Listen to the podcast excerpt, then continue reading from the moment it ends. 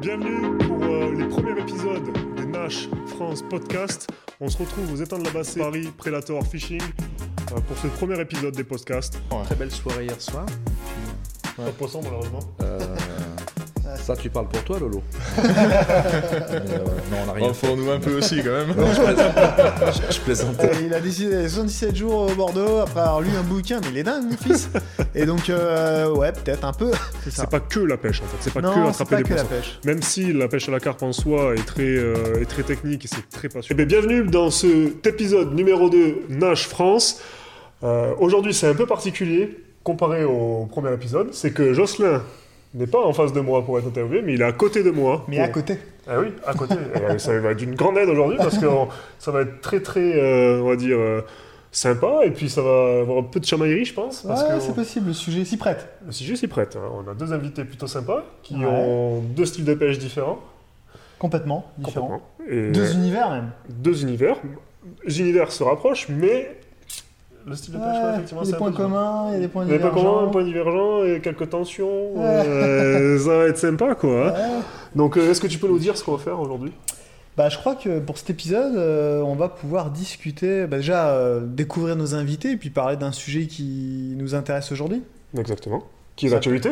Qui est d'actualité. Donc, euh, les pêcheurs de carpe, les pêcheurs de carnassiers. Mhm. Nos relations. Nos relations, et puis comment tout ce monde, comment ce monde-là euh, discute, comment ce monde-là euh, s'entend ou ne s'entend pas. Donc euh, voilà, l'idée c'est, donc on a deux invités pour ça, pour Exactement. illustrer tout ce débat-là. Ben, on va présenter euh, notre ami et pêcheur de canards. David. Je, je me sens un petit peu seul. non, David, rassure-toi, on, on pêche aussi un petit peu le carnassier. Enfin, moi j'ai en tout Sauf Une petite présentation, donc bah, David Imbert, donc commercial Shimano France. Mhm.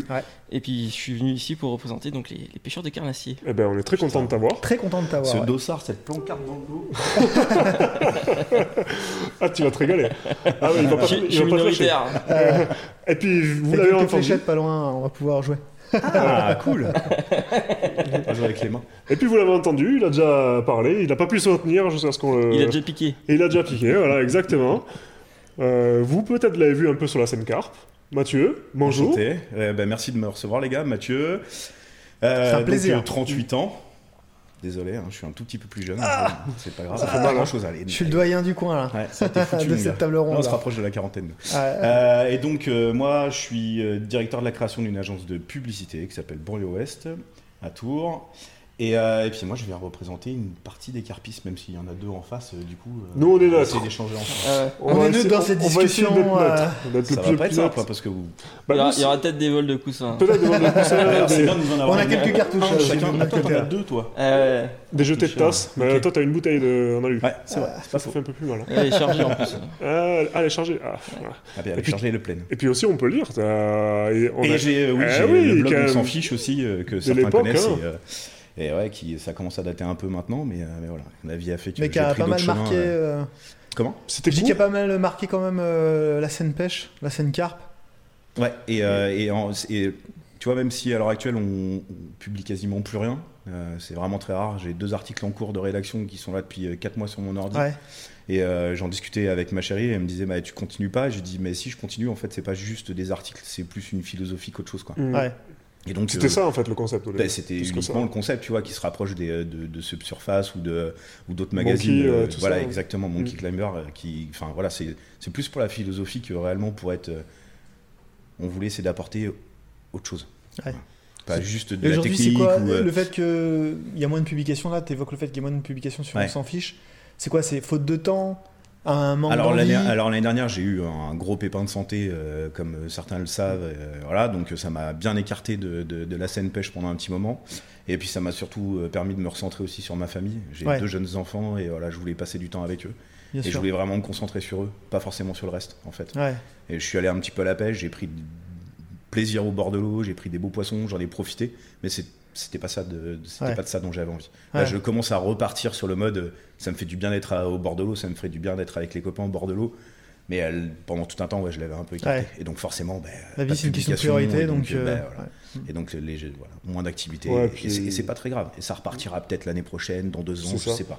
Puis à l'époque, je il y, avait un, il y avait un groupe de jeunes, tu vois. Il y avait un bon groupe de jeunes, bah, t'en avais fait partie Ouais, aussi. Exactement, bah, parce que ça date déjà, ça doit faire au Ah, moins. bah, 2016, tu vois, ça 5 fait ans. Bah, ah, juste avant que je rentre chez Nash, moi, donc ouais, ça date. Exactement. Là, Mm. t'étais chez, euh, Summit et chez Sticky. Summit. Ouais, Mm, c'est ça. Exactement. Et euh, du coup, ouais, non, c'était un groupe de jeunes, on était euh, tous à fond et tout. Puis, bah, tu sais comment ça se passe. Hein. C'est ça. Chacun prend un chemin différent, et puis il y en a qui lâchent un peu le truc parce que bah, ils ont plus le temps, et toi qui as eu des problèmes de santé, tout ça. C'est ça. Mais comme tu dis, ça a toujours resté un, un côté philosophie euh, qui se rapproche un peu de Monkey Climber, alors sans prétention, mais Ouais, clair, sans prétention mais Ouais. c'était cet esprit-là, vraiment Ouais. euh, un média un peu indépendant qui prenait pas tellement parti, un peu plus cool et jeune, tu vois, c'était ça. Exactement. Ouais, parce qu'on parlait autant de mode que de, que de pêche Ouais, en fait au final. Exactement. De son aussi. La Et de son, musique, beaucoup. Le ouais, son, la musique c'est euh, tellement important, ouais, enfin ouais. vraiment tellement important. Pour Ouais. en discuter, euh, pour en discuter longuement avec euh, avec certains, euh, dont Lorient aussi. La musique, c'est, enfin voilà, ça fait vraiment Ouais. partie de la vie. Et c'est pas parce qu'on est au bord de l'eau et qu'on a la plus belle musique du monde qu'on n'est pas obligé de, de pas écouter de la bonne musique à côté quoi. Ouais. Donc, euh, Ouais, donc, surtout, enfin, euh, voilà. En gros, s'en fiche, c'était tout ça et c'est et c'est, et c'est pas mort en fait. C'est, c'est pas Non. parce qu'il y a plus de publication que c'est pas mort. Enfin, que c'est mort, je veux dire. L'esprit est toujours là. L'esprit est toujours là. Et les gens qui étaient. Je me souviens, enfin, il y en a toujours qui demandent et on s'en fiche. euh, Ah, c'est D'ailleurs, toi, Jorson, souvent, tu me demandais, putain, on s'en fiche, ça se comment et tout. Bah voilà, on est là, mais. euh, sans-. On est. On, ouais, c'est. C'est en stand-by, quoi. C'est ça. Mais regarde, on est là encore. Il est là. Il est chaud. Je suis encore vivant et je suis chaud, j'adore. Ouais, ouais. Et Ouais. c'est cool. Et c'est Ouais. cool d'être au bord de l'eau aussi. euh. Et ben voilà, mais tu vas être la partie euh, pêcheur de carpe euh, pour animer notre débat avec notre ami David. Et du coup, aujourd'hui, je peux pas pêcher parce qu'il y a des pêcheurs de carnas sur le plan d'eau. Voilà. Et allez, ça commence. Et ben, évidemment, Merci les mecs. on peut le dire, on est, On peut en- le dire. on est encore aux étangs de la Bassée, Ouais. à, Pré- à Paris Predator Fishing. Exactement. Donc c'est un grand complexe euh, où il y a Plusieurs plans d'eau, Il y en a cinq. cinq. C'est Cinq, c'est ouais. ça, avec une villa qui accueille des événements, euh, plusieurs Exactement. plans d'eau, des chalets tout autour.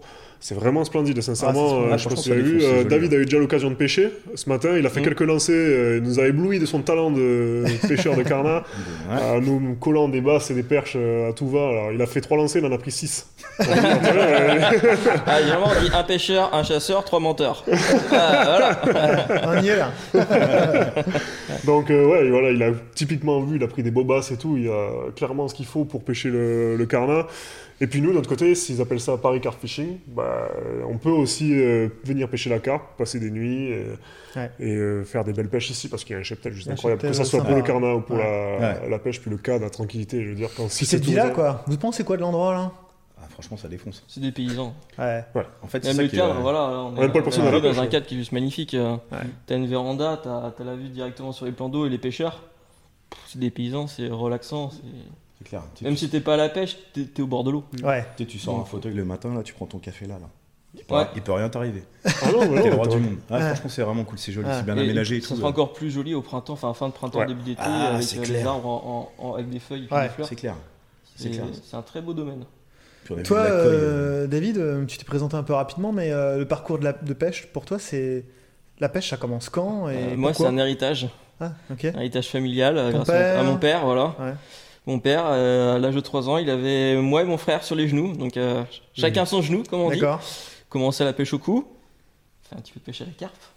Ah, Il a même. son noble, il a dit son noble, le mec. Au max Ça, à l'âge de 8-9 ans. Ah, C'est bien Et ça. puis bah, derrière, euh, j'en avais marre de rester euh, statique. Ouais. Et du coup, bah, on a pris la dérive de la pêche au leurre. Et à 18 ans, euh, même à 17 ans, avec le frangin, on s'est lancé la compétition au flotte tube, Mmh. qu'on a fait pendant euh, 13 ans. Ok. Ah oui, quand même. Voilà. Et puis, euh, puis bah, on continue maintenant, euh, pêche en flotte tube, mais là, du coup, en loisir et en bateau. Ok. Et du coup, plus de pêche au maïs, rien du tout. Non, on- je bouffe le maïs. Putain. Mais ça se digère pas la le gueule. maïs. Voilà quelqu'un d'intelligent, pas tu les vois. mecs qui pêchent au maïs. Voilà quelqu'un d'intelligent, il jette pas son maïs dans l'eau, il en profite, tu vois. C'est pas faux. Voilà. Tu vois Puis parce que s'il faut manger 3 ou 4 kilos de maïs en fin de session, ça commence à faire un peu beaucoup. Quoi. Surtout s'il a, tourné, hein. S'il a tourné avec le soleil, euh, ça va être compliqué, les gars. Non, ben voilà, il y a peu et toi, voilà. Mathieu, ça a démarré comment euh, moi, ça a démarré à 3 ans aussi avec mon grand-père. Ah, ok, grand-père. Avec grand-père, on était en vacances dans le Jura. Et il avait trouvé un trou d'eau où il avait vu de la perche et du gardon. Et donc il avait dit à mon père, écoute, on n'a pas amené le matériel de pêche, mais on va aller au magasin, on va aller lui acheter une petite canne et puis euh, une ligne. Et puis voilà, c'est parti comme ça. Ouais. Première session, euh, j'ai encore la photo à la maison. j'ai dû faire, je sais pas, une cinquantaine de, de, de gardons et de, perches, et donc bah, c'était trop tard, j'étais piqué moi aussi. Ouais. C'est bien, tu t'en souviens? Ah ouais, clairement. C'est, euh, c'est- ah ouais, clairement, ce, ce jour-là, il restera marqué, c'est sûr et certain. Quoi. Et, euh, et du coup, après, bah, j'ai fait de la pêche au coup pendant longtemps. Longtemps, longtemps. Euh, J'ai fait de la compétition aussi au coup. Et puis après, j'en avais marre de voir les carpistes à côté sortir les gros poissons que moi, j'arrivais pas à sortir avec ma canne. Et donc, bah, j'ai fait la bascule, quoi. Hmm. J'ai fait la bascule et euh, ouais, ça fait, euh, c'était en 96, un truc comme ça, où j'ai commencé. Et euh, après, bah, ça m'a jamais lâché en fait. Ouais. Ça m'a jamais lâché. Et euh, après, j'ai pas un volume de pêche énorme à l'année, mais euh, le peu où j'y vais, généralement, j'essaie d'en profiter à fond. ouais. C'est le principal. De toute façon, Ah, c'est clairement. surtout pour ça après, euh, aussi après, pour la voilà, c'est différent. Je suis dans un contexte complètement différent maintenant. Mm, Quand mm. j'étais petit, euh, je partais une semaine, deux semaines, trois semaines, c'était pas grave. Ça, ça Ouais. faisait chier personne. Quoi.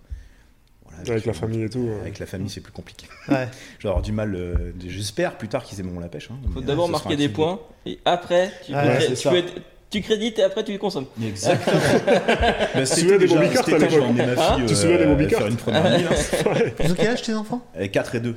4 et 2 Deux filles la- euh, Non, une fille et un mec. Une fille, oui. Et euh, donc du coup là, la petite, elle va, y- elle va venir avec moi cet été là.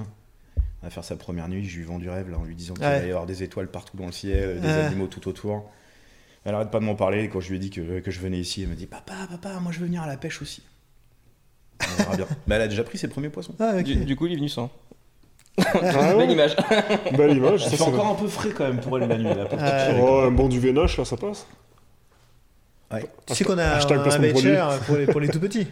Ouais, mais. euh, Là, on, est- là, on est en plein placement de produit, c'est le moment. Ouais, non, mais, euh, non, mais, ok, les gars. Si vous avez besoin de testeurs, hein, n'hésitez pas. hein, euh, on te filera un petit betcher.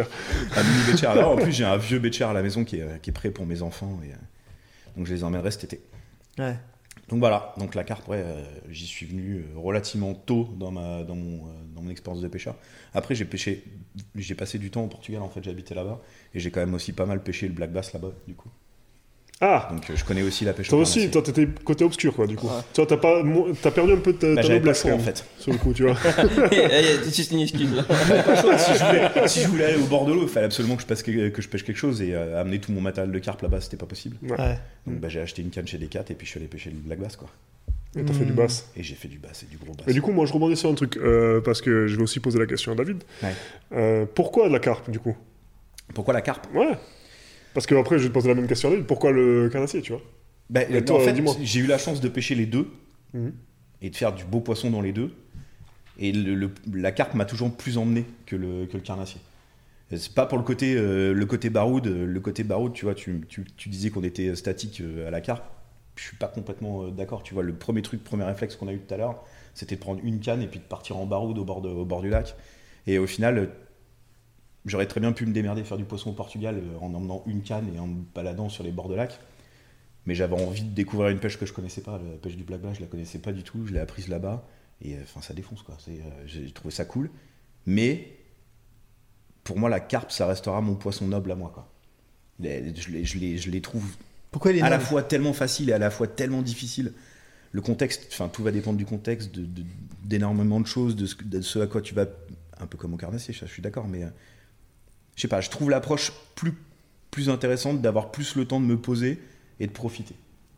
De, de me dire, ok, quand je viens au bord de l'eau, j'ai pas envie de marcher, j'ai envie de me poser, j'ai envie d'être tranquille, j'ai envie de prendre le temps de regarder les choses, j'ai envie de prendre le temps de réfléchir à comment est-ce que je vais pêcher, j'ai envie de prendre le temps de, de voir comment est-ce que les poissons vont, vont réagir à, mes, euh, à mon amorçage ou à mes postes de pêche. Voilà, je crois que c'est ça en fait, le, le pourquoi est-ce que je pêche la carpe. C'est parce que je prends le temps en fait, c'est tout. Hmm. Je suis pas un pêcheur de concours à la carpe, j'ai fait, euh, on a fait les championnats de France avec un pote, euh, c'était cool pour l'expérience, mais c'est pas ça qui m'a emmené. Ouais. C'est euh, c'était vra- c'est vraiment le, le concept de me dire, ok, je prends mon temps, quoi, slow down à fond. J'ai un métier où je suis au taquet tout le temps, et que la carpe, euh, pour moi, c'est le seul truc qui me permet de me poser et d'être détente, quoi. Et je pense que c'est pour pas mal de, de- de carpistes aussi le, le- le- Ah oui, clairement. hein. la, la porte, la, la porte ouverte au, au bonheur, quoi, de détente, quoi. Bah, Et toi, David, c'est quoi ton le kiff, ce qui vraiment te t'amène au bord de l'eau à pêcher au carnasse? Moi, le kiff, c'est par exemple là, le faire. Bah, c'est ce qu'il a fait tout à l'heure, notamment pour les carpes. Voilà, je les ai vus, ils sont partis à 3 avec leur, leur canne. Mais moi, c'est ça le kiff au fait au leurre, c'est de se dire, euh, comparé, je, mo- je monte un, un un Mhm. bivy et je m'installe sur mon spot. Bah là, en fait, avec une canne, un sac à dos, je peux faire 10, 15, 20 km. Puis je vais découvrir aussi bien des zones de plage, des zones de cailloux, des herbiers, des arbres morts, un, un biotope qui est tellement varié, puis des espèces de carnassiers que je vais pouvoir rencontrer tout au long de la rivière. Euh, je vais pouvoir avoir une approche en bateau, en flotte tube. Ouais. Donc c'est tellement varié qu'au final, j'ai trouvé ça beaucoup plus attractif et actif. Donc euh, c'est pour En ça fait, que c'est la variété et la découverte qui te Ouais, c'est ça, transporte quoi. Puis Ça. même, c'est des rencontres aussi. Voilà, tu marches au bord de l'eau, tu, tu croises un renard, tu croises un chevreuil. Moi, j'ai été une fois euh, face à face à des chevreuils. Hmm. Bah, c'est juste magique. Si, si, malheureusement, voilà, certains scarpistes, ils restent dans leur bête chère à attendre que ça déroule. Après, il y en a d'autres qui vont Non, oui, amorcer, voilà. vrai, mais c'est- Mais ça fait partie du 80% Bien des, pêcheurs à a. la carpe, mais tu vas pas vers ces rencontres-là. Le Martin pêcheur qui plonge dans l'arbre, peut-être qu'il est pour vous à 100 mètres, moi il va être peut-être à 10 mètres de moi. Le Ouais. héron qui part, la loutre sur la bordure, c'est des choses qu'on est en contact euh, physique avec la nature et euh, c'est une approche qui va tout le temps changer. Est-ce que ton, ton, spot, ton, voilà, ton approche, elle est adaptée euh, à la zone dans laquelle tu vas pêcher? Donc c'est une remise en cause qui, qui est perpétuelle et qui va te permettre derrière, de, suivant tes, tes connaissances, tes arriérés, bah, de chercher tel type de carnassier avec tel type de méthode. Et du coup, c'est toute une logique qui, est beaucoup, enfin, qui à mon sens, est poussée. La carpe, c'est très poussé aussi parce qu'il y a une analyse aussi du poisson. Mais c'est cet aspect-là, Ouais, la, toi- variété, la variété des Ce qui te spots. freine toi dans, dans la carpe, si demain tu devais te lancer à la carpe, c'est quoi? C'est le côté statique? Ouais, c'est plutôt le côté statique et puis l'encombrement.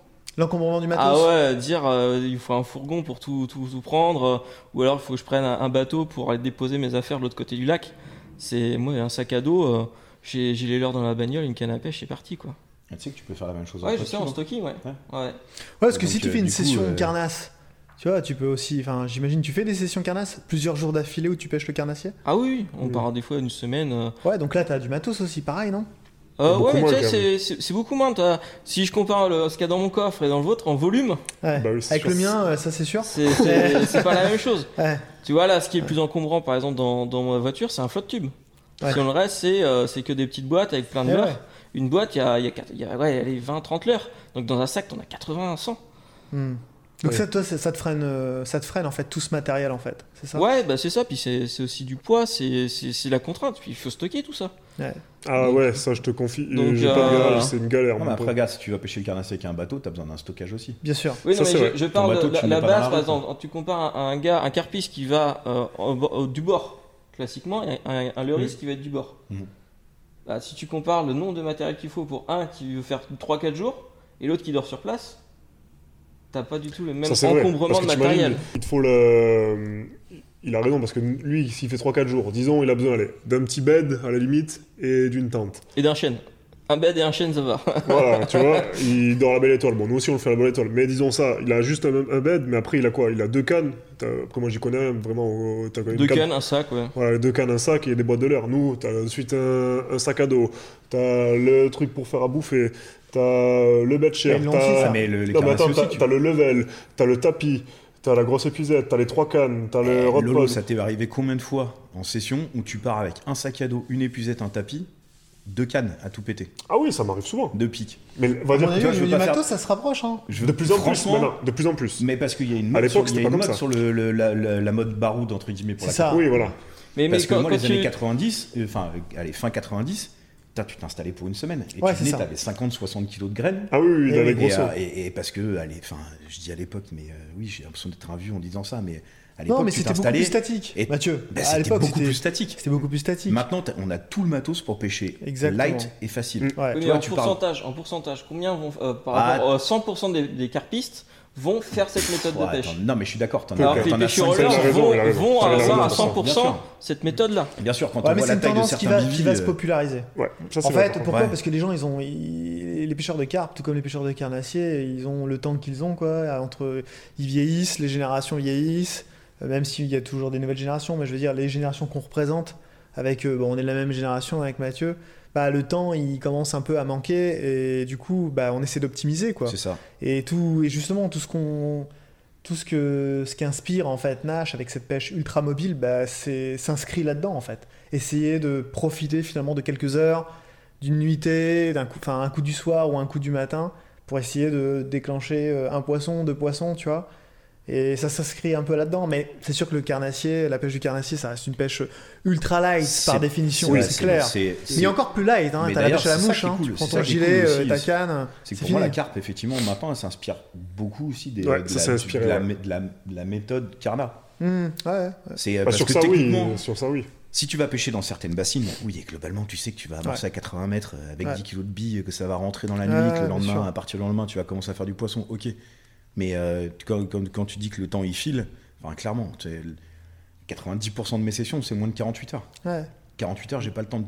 Enfin, j'ai pas le temps de- je crois que c'est beaucoup de place, gens euh, sont dans ce contexte-là, tu vois. bah, clairement. Euh, C'est, enfin, oui, dans ces cas-là, j'aurais voulu revenir quand j'avais 20 ans. Euh, 20 ans, oui, globalement, enfin, c'est Ouais. pas grave. Tu passes deux semaines, trois semaines, tu travailles un mois et demi, deux mois l'été, tu profites pendant un mois derrière, tu vas à la pêche et puis après tout le reste de l'année. On n'a pas le temps, quoi. Donc c'est Ouais. pour ça, tu vois, quand tu parles effectivement de, de, de- allez, on va dire 90% des carpistes, effectivement, je, je veux juste pas mettre de côté les, les, les 10% qui, eux, sont dans une, dans une optique complètement différente, quoi.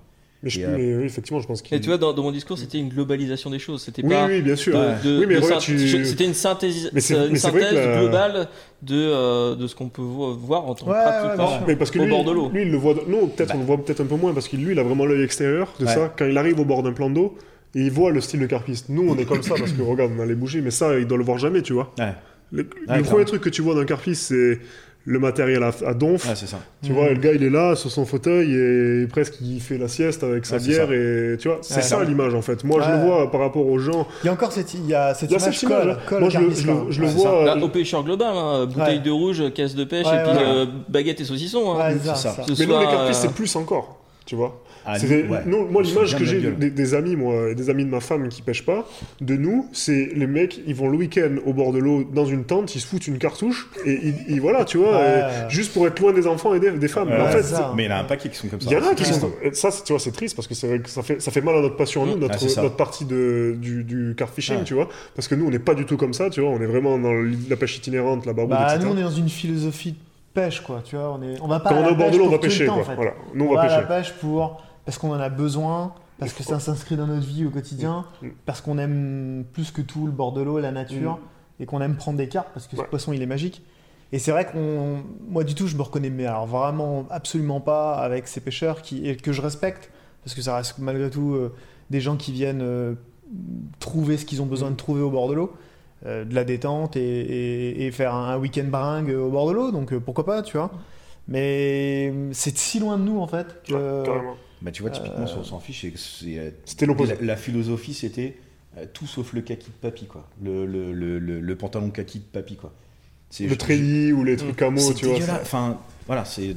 Après, c'est ma vision de la pêche. hein. Mm. Pour moi, cette vision-là, elle, elle fait, effectivement, elle fait mal à la pêche. Quoi. Elle fait Ah mal bah. aux pêcheurs de carpe. Et, et au pêcheur global. hein. Ouais, au pêcheur global. Ouais, Ça, ouais, ça, c'est cette- global, cette hein. vision-là, c'est global, je Demain, pense. tu, ouais. vas, tu vas avoir quelqu'un qui habite en, en centre-ville. Tu dis, euh, pour toi, c'est quoi un pêcheur? Il va ressortir cette Ben, image-là. on va avoir un très bon c'est un, exemple après. c'est un parce a- stéréotype, quoi. Malheureusement, c'est. Un stéréotype. Parce ouais. qu'après, tu vois, il y, a- il y a Sony qui, va nous rejoindre juste enfin, après, quand on aura fini le débat, qui va pouvoir discuter, qui habite un Paris Centre, qui est un vrai Parisien. Et je pense que ça, tu vois, il va pouvoir bien nous en parler, parce que lui, il est bien ancré dans la culture urbaine. le- Ouais. et Exactement. il doit avoir beaucoup de gens, quand il pêche en Seine, en plein Paris, etc., qui doivent dire, mais il fait quoi le mec, tu vois? En plus, ça. il est dans- en fait Sony. En plus, il travaille dans la mode. Ouais. Et en fait, le, tu vois, le truc, c'est que, à mon avis, quand on lui demande son hobby, Ouais. et ben lui, clairement, euh, je, Ça doit je- pas être- je me ça doit pas être glorieux, tu vois. à mon genre. avis, voilà, il doit avoir du mal à s'en sortir avec. Et euh, même, que, regarde, avec en, la pêche, en tant qu'enfant, quand t'es euh, collégien ou autre chose, le chaud. copain il fait du foot, il fait du rugby. Toi, tu fais de la pêche. Ouais. Bah, moi, ma, ma génération, peut-être la vôtre aussi. Hein. Mm. C'est pas qu'on avait honte de le dire, mais euh, presque, parce que Bah si, au on final, on était, on n'était pas du même milieu, puis on, on se mettait à l'écart du coup des autres, Mm. Parce qu'on pratiquait pas la même passion. Bah, Ouais. on, on se on se fout de ta gueule. Tu Hum, dis, je c'est fais, ça. ah, il fait de la pêche. Et c'est Bah, surtout qu'on est sur une passion qui est quasiment solitaire, en fait. Quand t'as 15 ans. Moi, tu, si j'avais à revenir en arrière, tu vois, quand j'avais en, en adolescence, préadolescence, j'aurais peut-être passé moins de temps au bord de l'eau, tu vois. Et moi, Mm. c'est différent, toi. J'ai la chance d'avoir un frère jumeau. Ah, ouais, voilà. pratique. Ouais, mais ça, Ah ça ouais, aide, ça. pratique. Bah, tu vois, comme les frères passeurs. Les passeras, il y a les postios, Exactement. tout ça. Ouais. euh, Mais en fait, dès que tu as ton frangin qui, à qui tu peux partager cette passion-là, bah, Ah, mais à 14 Ça ans, mon frère, il a 3 ans de différence Ah avec ouais. moi. Ouais. C'était énorme. Lui, il avait 11 ans, moi j'avais 14. Ouais. On était dans des trucs qui étaient Ouais. complètement différents. Ouais. ouais, 3 ans, c'est énorme quand t'es ado. hein. Quand t'es ado, Parce que même Après, quand t'as quand- 17 et 14, déjà, c'est chaud Ah, aussi. hein. 17-14, c'était- c'est- bah, t'as pas pas, les les mêmes centres Ouais, t'as pas les d'intérêt, mêmes t'as pas les mêmes hobbies, et ça Non. me permet une petite transition sur les hobbies. Ouais. En, en dehors de la pêche, euh, je sais pas, David par exemple, euh, en dehors de la pêche, toi, t'as des hobbies? T'as du temps pour des hobbies? Parce que t'as un boulot Euh, prenant aussi. on hein, va dire crois. la pêche, c'est 80% de, de, de mon temps que je peux avoir de libre. D'accord. Après, euh, étant quand j'étais plus jeune, j'avais plus de temps. Euh, je faisais un peu de montage vidéo, de la Mhm. musique, de la photo. On va dire que ça, c'était mis de côté. Je faisais pas mal d'échecs aussi. J'ai fait des compétitions Mhm. d'échecs. Donc euh, voilà, c'est des choses que j'ai mis de côté, que je, re- je redécouvre petit à petit, où je me pose 10 minutes, je fais une petite partition, où je fais un montage vidéo de 30, 30 40 secondes. Ça m'a pris deux heures de temps, mais voilà, c'est des trucs que j'essaye de garder, mais avant, Ouais. j'avais, j'y passais beaucoup plus de temps. ouais. Toi, même question, Mathieu? Euh, moi, le sport, globalement, je fais beaucoup de sport. D'accord. Je fais beaucoup de vélo. Donc, le vélo, c'est pareil. Moi, c'est 6 heures par semaine euh, en moyenne. Ah ouais, quand même. Donc, euh, donc euh, ça me bouffe énormément de temps. Ouais. Tu vois, il y a tout un moment où j'ai un espèce de, de- Je choisis le vélo, je choisis la pêche, quoi. Hmm. Donc, je peux pas tout faire. C'est quoi, plus. du vélo de, Vélo de route. Ouais, Vélo, de route, route. J'ai pas, le, j'ai pas, j'ai pas la caisse pour, pour faire du VTT. Ouais. Donc, je préfère les efforts plus solides, plus, plus longs. on va dire. Et après, après, les autres hobbies, j'ai eu la, la chance pas mal d'habiter au bord de l'océan, donc j'ai fait pas mal de bodyboard aussi. Mhm. Puis après, globalement, la pêche et la vidéo et la photographie, quoi. Ouais. C'est, euh, photo, Ça va bien euh, ensemble, hein, c'est sûr. C'est clairement, c'est euh, enfin Mm. voilà, et c'est aussi ce qui m'avait inspiré sur S'en fiche. C'était de dire, vas-y, je vais essayer de donner ce que je peux donner à mon niveau, et, c'était pour moi un moyen de mêler un hobby à un autre hobby. Ouais. Et, et tout le temps de pêche que j'avais pas au bord de l'eau, bah, je le passais euh, à faire des montages de tout ce que j'avais pu tourner ou, euh, ou à écrire. Mais euh, Mm. Globalement, euh, enfin, si je fais le calcul, en- en- le, le- le- comment dire, mon, mon fil rouge pour moi, c'est l'eau, de manière générale en fait. Tout ce qui va toucher à la Ouais. flotte, je vais y passer ouais. du temps. Puis tu vois, Ah, il y a quelque chose d'envoûtant Voilà, la photo, montage vidéo, bah, c'est des, c'est des éléments qui permettent d'avoir des souvenirs, de Ouais, se créer des souvenirs, ou même de créer du partage avec d'autres pêcheurs. Ouais, Ouais. Je suis assez d'accord. Voilà, c'est. Après, il y a la belle photo qu'on va rechercher, le cliché, parce qu'on va avoir quelque chose de très joli, et là, on va travailler cette photo. Mais après, il y a aussi la photo pour se dire j'ai fait la photo. Ouais. Mais même cette photo-là qui n'a pas d'intérêt, on va dire, bah, c'est pour le souvenir, c'est pour la mémoire, et elle a autant d'importance pour moi que la, la belle photo que tu as pris, Mm. peut-être une heure de temps à faire 4-5 Ouais. prises, voire même plus, à attendre que le, le soleil se couche pour avoir le, vraiment le, le bon cadre. Bah, t'as- t'as- c'est rattaché à la, à la nature au final, hein, tout ça, donc euh, c'est directement rattaché à la pêche. Et tu vois, la carpe, on a le temps de le faire. Évidemment. Bon point, ça. Bon Et du coup, on va pouvoir enchaîner. Très bonne transition, Mathieu. Ah, cool, fait ça, c'est très bon. T'as pas fait exprès. Non, C'est il y ça, a le juste vas nous aider, là, les bien. photos derrière. mode- La transition. Et donc, ben, on va attaquer, euh, voilà, parce qu'on c'était très collégial, etc. On était tous gentils, euh. Mais là, on va rentrer dans le vif du sujet, les gars, parce que on va rentrer dans notre bon vieux débat euh, carpe carnassier. Et on va commencer par David. Et voilà, on- j'ai un- je t'ai un peu tiré- tendu la perche pour- au début, mais pour toi, comment tu vois le pêcheur de carpe? Tu vois, on en a parlé un Si tu devais peu. le décrire. Tu vois, si, voilà, si tu devais décrire T'as un un- petit peu dit tout à l'heure, mais si tu peux aller plus plus loin. et précisément, vraiment, tu vois, ouais. pour- Ouais. le premier truc qui te vient. Alors vois. déjà pour le sujet, à mon sens, il n'y a pas de débat. Hmm. C'est juste qu'il n'y a pas d'échange. Hmm. Il n'y a pas vrai. de dialogue qui est ouvert. C'est tout de suite, au bord de l'eau, on va aller au conflit Hmm. entre soit le carpiste qui est pas content parce que le gars en flotte en bateau il pêche sur son spot, Hmm. ou le gars en carnassier il dit Eh merde, il y a le, le carpiste qui est, je sais pas où il est tendu. Hmm. En gros, voilà. Ah. Donc, et, et là, moi, je, petite anecdote, euh, entre me faire euh, en flotte tube, prendre des, des, des bouillettes lancées au cobra, ça fait mal. D'accord. Ça t'est déjà arrivé? Ah ouais, ça m'est arrivé. ouais. Ok, super ça. Euh, un coup de 4-5 aussi à côté du flotte tube, ouais, ça m'est arrivé aussi, ouais. Mais le problème, c'est qu'il n'y a pas ce dialogue-là, il n'y a pas le- l'envie d'échanger non Mm. plus. Euh, On est directement sur la défensive et ça, c'est le système actuel. Qu'est-ce qui fait qu'on qui- est sur la défensive en fait? Bah Parce que c'est, euh, on est individualiste. Mm. Le monde d'aujourd'hui est individualiste. C'est ça le, pro- le vrai Donc euh, problème. ça veut Est-ce dire que c'est pas le fait qu'on de. pêche les mêmes postes en fait? Alors, il y a cette partie-là du fait qu'on pêche les mêmes postes, mais il y a aussi, euh, on va dire, tu vois, euh, en Vendée, nous, on a un collectif carnassier, un collectif carpe. Et on a fait un travail ensemble pour éviter tout ce qui peut être conflit au Bordeaux, parce qu'il y a souvent des anecdotes et des, des- Mm. petits trucs sur Facebook. Le seul truc qu'on a demandé aux carpistes, c'est nous de matérialiser la zone où ils pêchent. Avec des marqueurs, avec Ah, des un repères. marqueur, tout simplement, parce que, en fait, il y a deux approches. L'approche que je disais tout à l'heure, carpiste, putain, lui, il pas de la gueule, il pêche sur mon spot. Ok, mais le carnassier, il va dire, ouais, mais t'es tendu où? Moi, je me rappelle Saint-Etienne de Cantalès, ça fait quand même 800 mètres de large. Mm. Je fais juste la bordure, j'accroche la ligne carpiste qui était de l'autre côté. Oui, parce qu'on est dans, la- on est dans de l'abus là, tu vois. Voilà, mais Mm. il a, rien, rien que le fait d'avoir mis un marqueur, au moins on serait dit bon, on va éviter de pêcher là parce qu'on risque d'accrocher Mm. et on, on va, on va se décaler. Donc il y, a une- il y a une vision des deux côtés à avoir et il y a aussi des échanges à avoir. Donc c'est pour ça que c'est c'est intéressant d'appeler ça débat, mais en réalité il n'y en, a- il y en a pas, c'est plutôt des Oui, échanges qu'il faut c'est avoir. exactement ça. Et, et tu vois, à revenir à la question, que, la vision que j'avais d'un carpiste, Nous, en, en lac de barrage, vers chez moi, euh, les gars ils pêchent euh, vraiment à poste fixe. Et effectivement, les postes qu'ils choisissent, bah, c'est des postes où nous, on va trouver du persidé, donc de la perche, du cendre, et euh, des fois du brochet. Donc c'est des cassures, c'est des plateaux, Mm. mais parce que le poisson, il vient s'y nourrir. Bah, ce qui est naturel. c'est des... Voilà. c'est des postes à privilégier, quoi. Et, et nous, on, a, on, on- on appelle ça, on en rigole en, en carpisme, on appelle ça la maladie de la berge d'en face. Ouais. Mm. Ça, on connaît bien. Voilà. Ouais. C'est des fois on est en flotte, mais les carpes elles sont juste à côté du carpiste, euh, dans l'arbre, juste à côté. Et pourtant il a tendu en face. Après on se dit bon bah c'est pour le bruit, c'est pour l'approche. Mais mince, signale-le que t'es que t'es en face. Nous des... Toi, tu crois, tu crois donc euh, avec un, un- simplement des repères, donc du coup ça réglerait. euh, Alors, ça tu va parlais de- régler- des conflits tout à l'heure. Ça va régler 70% des conflits parce que tu vas Ah ouais aussi avoir, et ça les carpistes vont être d'accord, ceux qui l'ont qui l'ont vu, qui l'ont pratiqué, bah, des gauleurs qui vont voir un marqueur dire chouette il a amorcé, tout le carnet est là. je, vais te, je vais te lâcher une petite anecdote que je pense que vous avez vu, Ouais. toi, je te l'ai déjà raconté. Ah ouais, vas-y. hein. que euh, c'était pour rien cacher, et je pense qu'il y en a pas mal qui l'ont vu sur Facebook, parce que vu le nombre de commentaires qu'il y avait, et puis des pêcheurs au carnat, etc., j'étais au lac du Salagou au mois d'août. Je savais très bien qu'il fallait pas que j'aille au lac du Salagou au mois d'août, mais bon, c'était plus fort que moi. J'y vais et je me pose sur un- une pointe où il y a un plateau euh, voilà, qui, est fa- qui est favorable à tout type de poisson, que ce soit et la carpe et le carnassier. Je place donc mes cannes, trois repères, vraiment devant moi. Je veux dire, je sors pas de mon. Allez, je, dois, je vais prendre 30 mètres de berge et je vais pêcher la canne la plus loin, 80 mètres. Trois repères, trois cannes. Le matin, de 7h à midi, on m'a pris au moins 9 poids la canne, les cannes, alors que les repères. On m'a coupé deux fois la ligne, on s'est excusé une fois.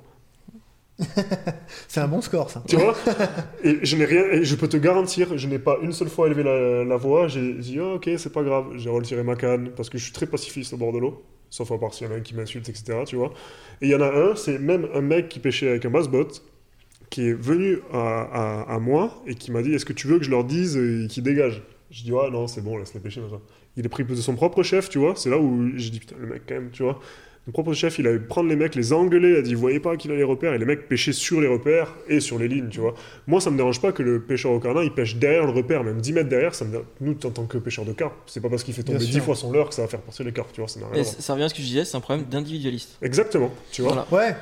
Bah, Et c'est vrai que hum, là, tu t'évoques le fait que moi je l'ai vécu aussi à Abandon de reprise où euh, les gars, euh, en fait, tu mets un repère, tu penses que ça va permettre en fait aux pêcheurs de carnassier de se dire bon, il pêche là, il était là avant moi, moi j'arrive sur la zone, moi pêcheur de carnassier, il y a, euh, je vais, je vais, je vais pêcher soit euh, derrière. Soit entre les repères, mais j'ai quand même pas pêché dessus, tu vois. C'est vrai que là, c'est là où j'ai du mal à comprendre. Tu vois. Là, là, pour moi, il y a un chemin trop compliqué. Parce que je comprends pas que le gars, il se dise pas pendant l'espace d'une seconde dans sa tête, bah en fait, il était là avant moi, il signifie là où il pêche. Je sais pas, là, pour moi, on est dans le respect en fait, Mhm. tout simplement. Ça me viendrait pas à l'idée, moi, d'aller. euh, et pourtant, j'ai pêché le carnassier euh, beaucoup, alors maintenant, j'ai plus le temps. Mais jamais ça me serait venu à l'idée de pêcher sur le carpiste, quoi. Parce que, bah, il t'accroche ta ligne, bon, bah voilà, il t'accroche ta ligne, c'est pas grave. Euh, donc, mais il faut repositionner sa canne. Parfois, la canne, elle peut être à 100 mètres, mais bon, n'empêche que le fait de repositionner ta canne t'effraie éventuellement les poissons, donc tu pêches moins bien. Et là, je me dis, mais il y, a y quelque chose qui manque, quoi. Il y a juste, euh, je sais pas, on est, en- on est dans le domaine de l'éducation, là. hein. Ah c'est bah, euh, c'est- c'est de la courtoisie, tu vois, de la politesse, en fait. Enfin, et c'est là où je me dis, bon, alors heureusement, ils sont pas tous comme ça, mais, mais on voit ce comportement-là, en fait, euh, tu vois. euh, et Bah, c'est- comme comme il y a des comportements à, à- à bannir hein, chez les Ah ouais, carpistes, comme tu le disais là. Le peu Pêcher à 800 personnes- mètres, par exemple, sans repère. Ouais. Euh, alors 800, c'est beaucoup. Sans repère, bah, c'est dommage parce que du coup, personne sait qu'il y a une canne là. Mm. Enfin, puis c'est difficile de l'imaginer. 800 mètres, c'est une grande distance. Et surtout en, en Et nylon, voilà, t'as donc là, l'élasticité. c'est de- dans la dérive. Voilà. Mais tu vois, c'est, malheureusement, c'est cette minorité de personnes qui sont individualistes, qui respectent pas les autres, parce qu'au Mm. final, on partage le même passion. Mm, C'est, ouais. la même passion, c'est juste qu'on va à pêcher des espèces différentes. Et c'est, le problème, c'est ce petit nombre de personnes qui va créer une mauvaise image, ce soit aussi bien des carpistes que des pêcheurs au carnassier. Mm. Ouais. Et c'est pour ça que je reviens au début, à mon sens, il n'y a pas de débat. C'est juste qu'il n'y a pas de discours, il n'y a pas d'échange, il n'y a pas de dialogue.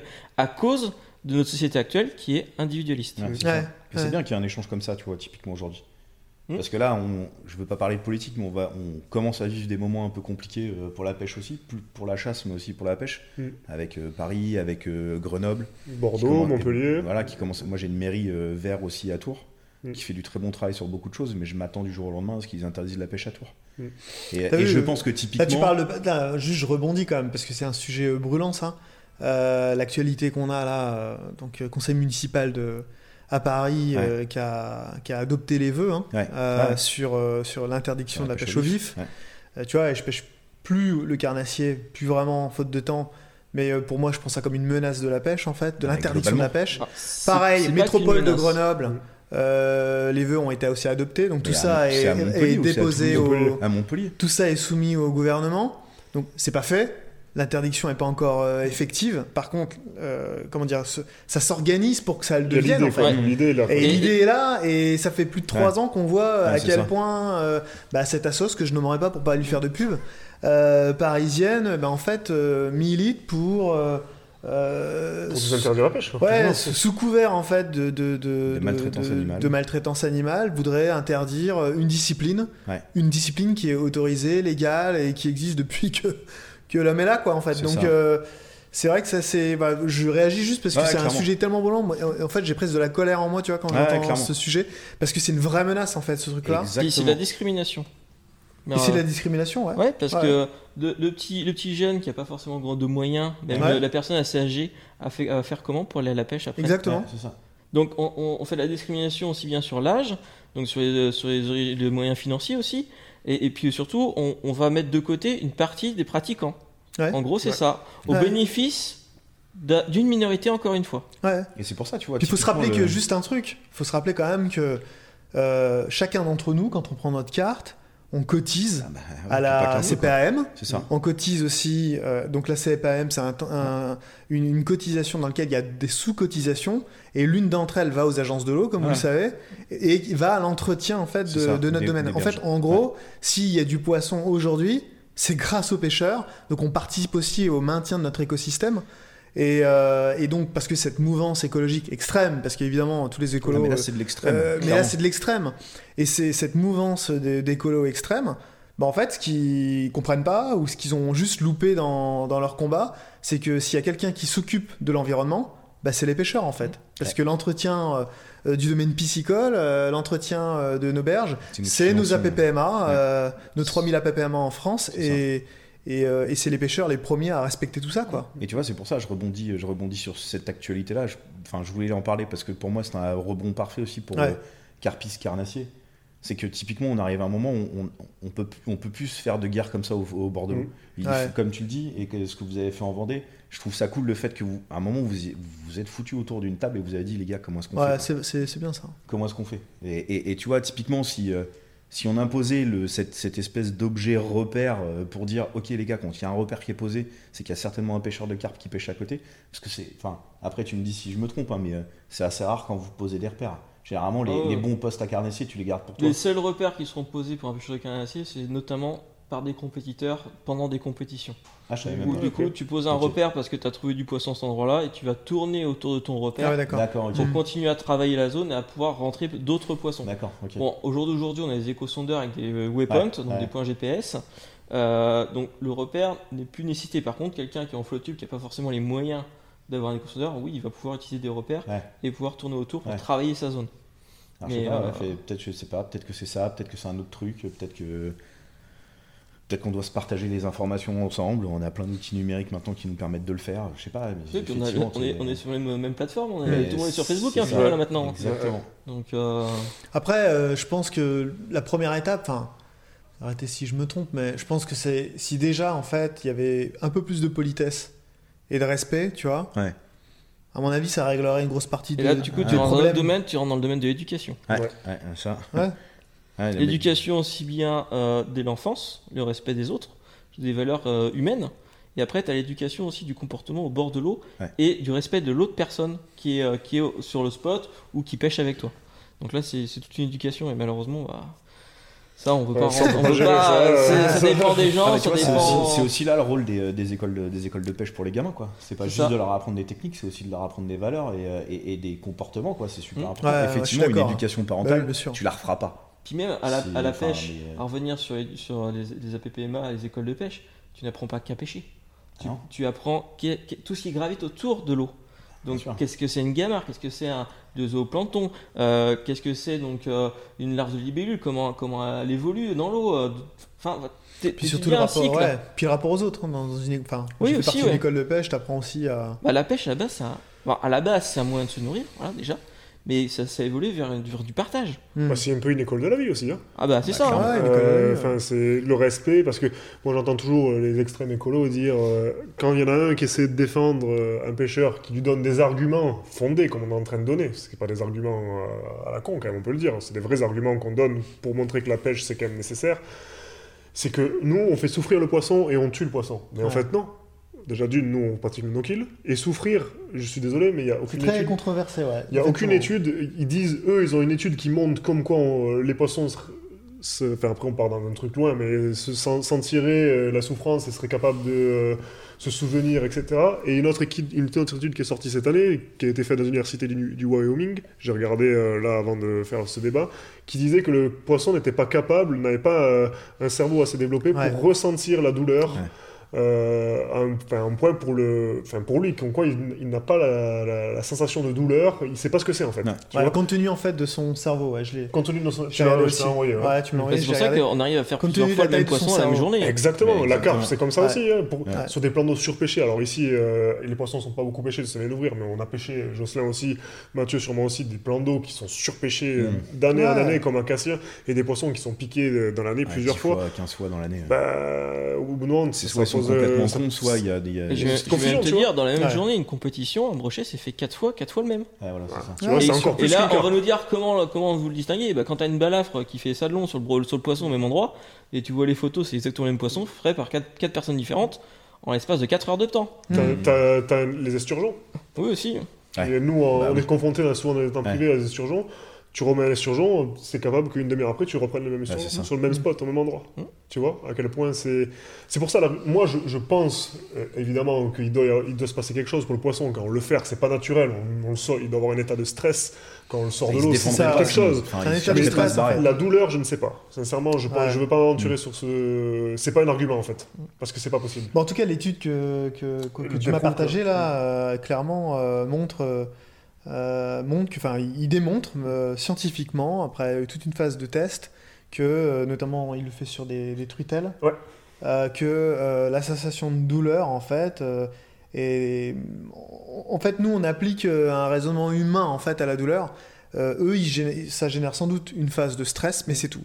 Hmm. Euh, leur cerveau est pas suffisamment développé pour leur permettre de- de- d'avoir euh, La un- différence, c'est tout ça. Quoi. euh, de ressentir de la douleur en fait à proprement parler quoi. Et puis le problème Pas des réel, mammifères quoi. le problème réel, c'est pas le fait de pêcher un poisson.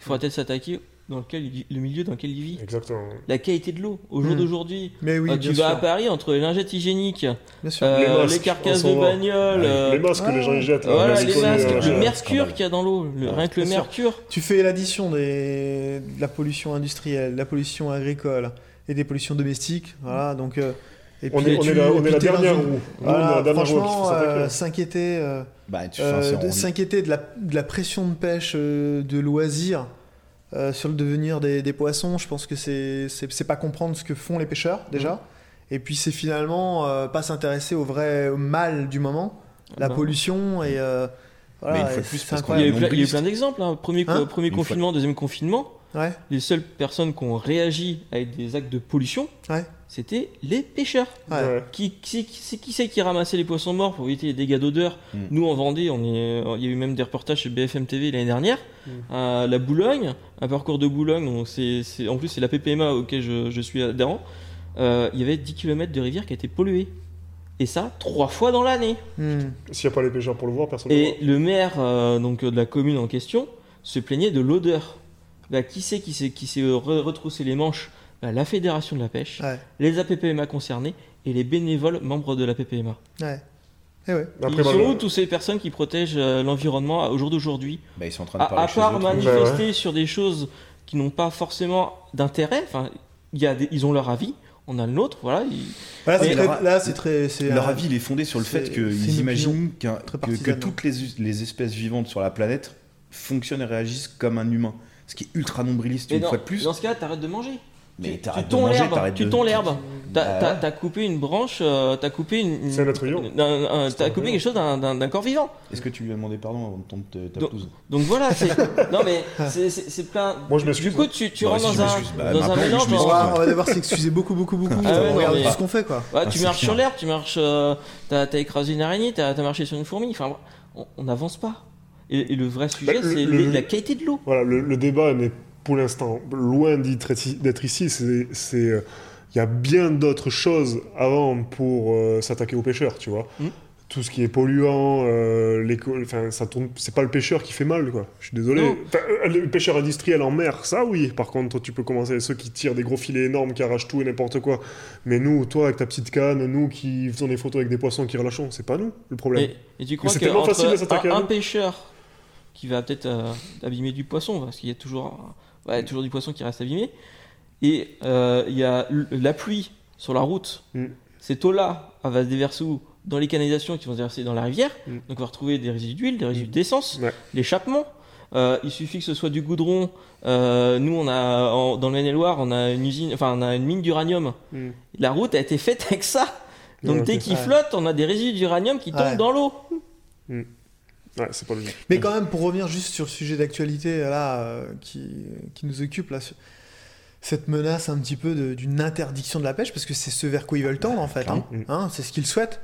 Euh, donc là, on parle de Paris, Grenoble, puis peut-être demain on parlera de toute la France, j'en sais rien, tu Mhm. vois. Euh, du coup, vous, vous réagissez comment? Qu'est-ce que vous pensez? Vous pensez qu'il faut réagir? S'il fallait réagir, qu'est-ce que qui devrait réagir? Euh, Est-ce que c'est les pêcheurs? Est-ce que c'est nos instances de pêche?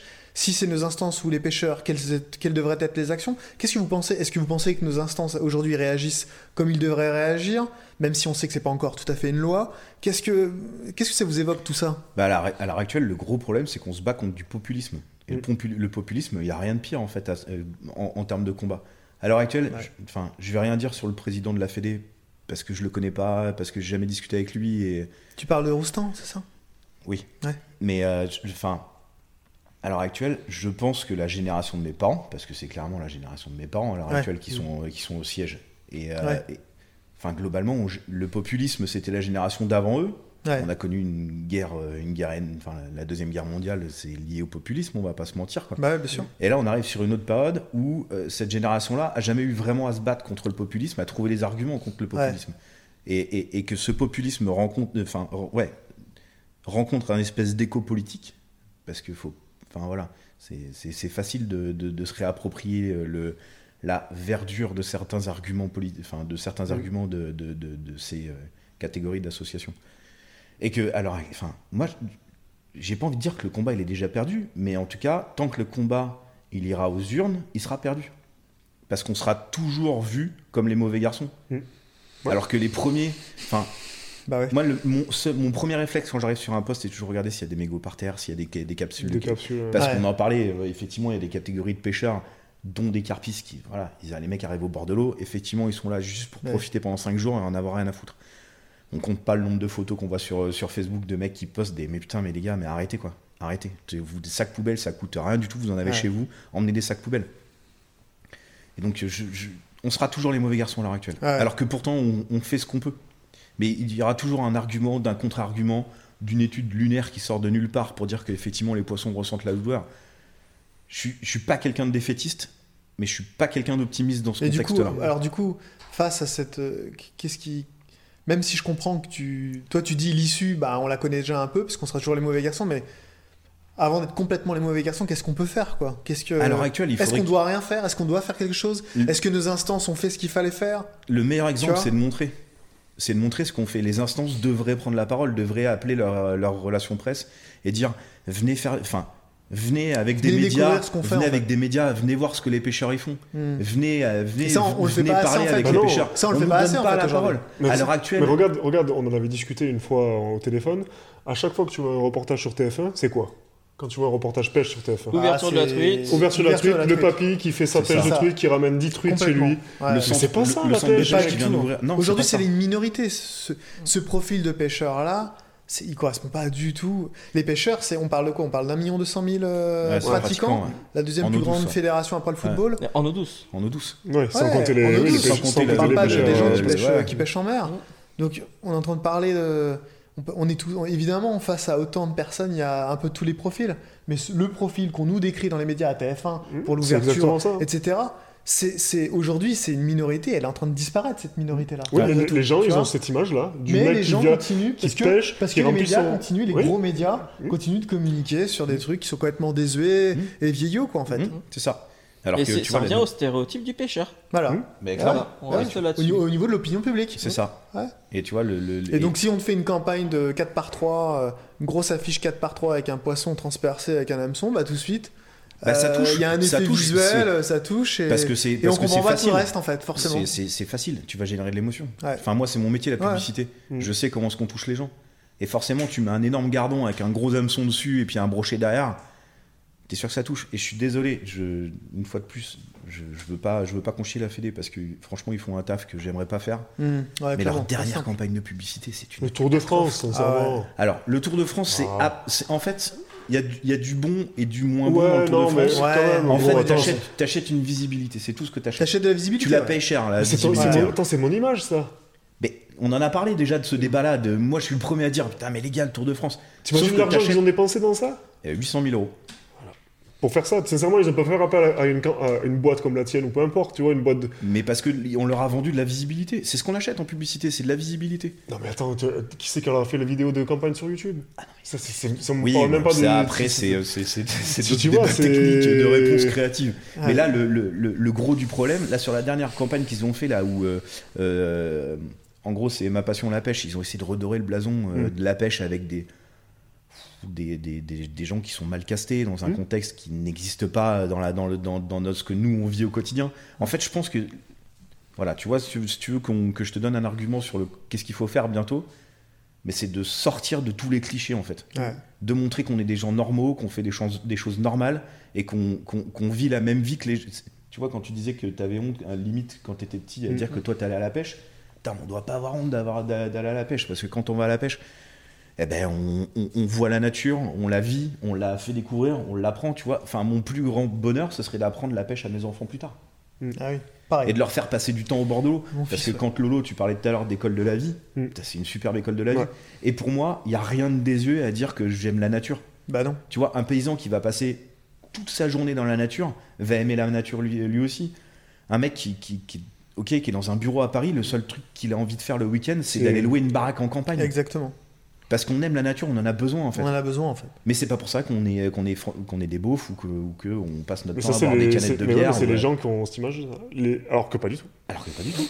Alors que pas du Donc tout. au final, au final, là, ce que tu dis, c'est il y a, euh, il y a euh, pour toi en fait, il y aurait euh, au niveau des instances de la pêche la nécessité qui se renouvelle en matière de communication et qui communique sur bah, les profils de pêche qui existent aujourd'hui et pas simplement euh, peut-être de communiquer comme tu disais sur la dernière campagne de pub un peu à- complètement à côté même. C'est même complètement à côté. Ils ont voulu faire du. ouais. Ils ont voulu attirer une cible qui n'ira jamais.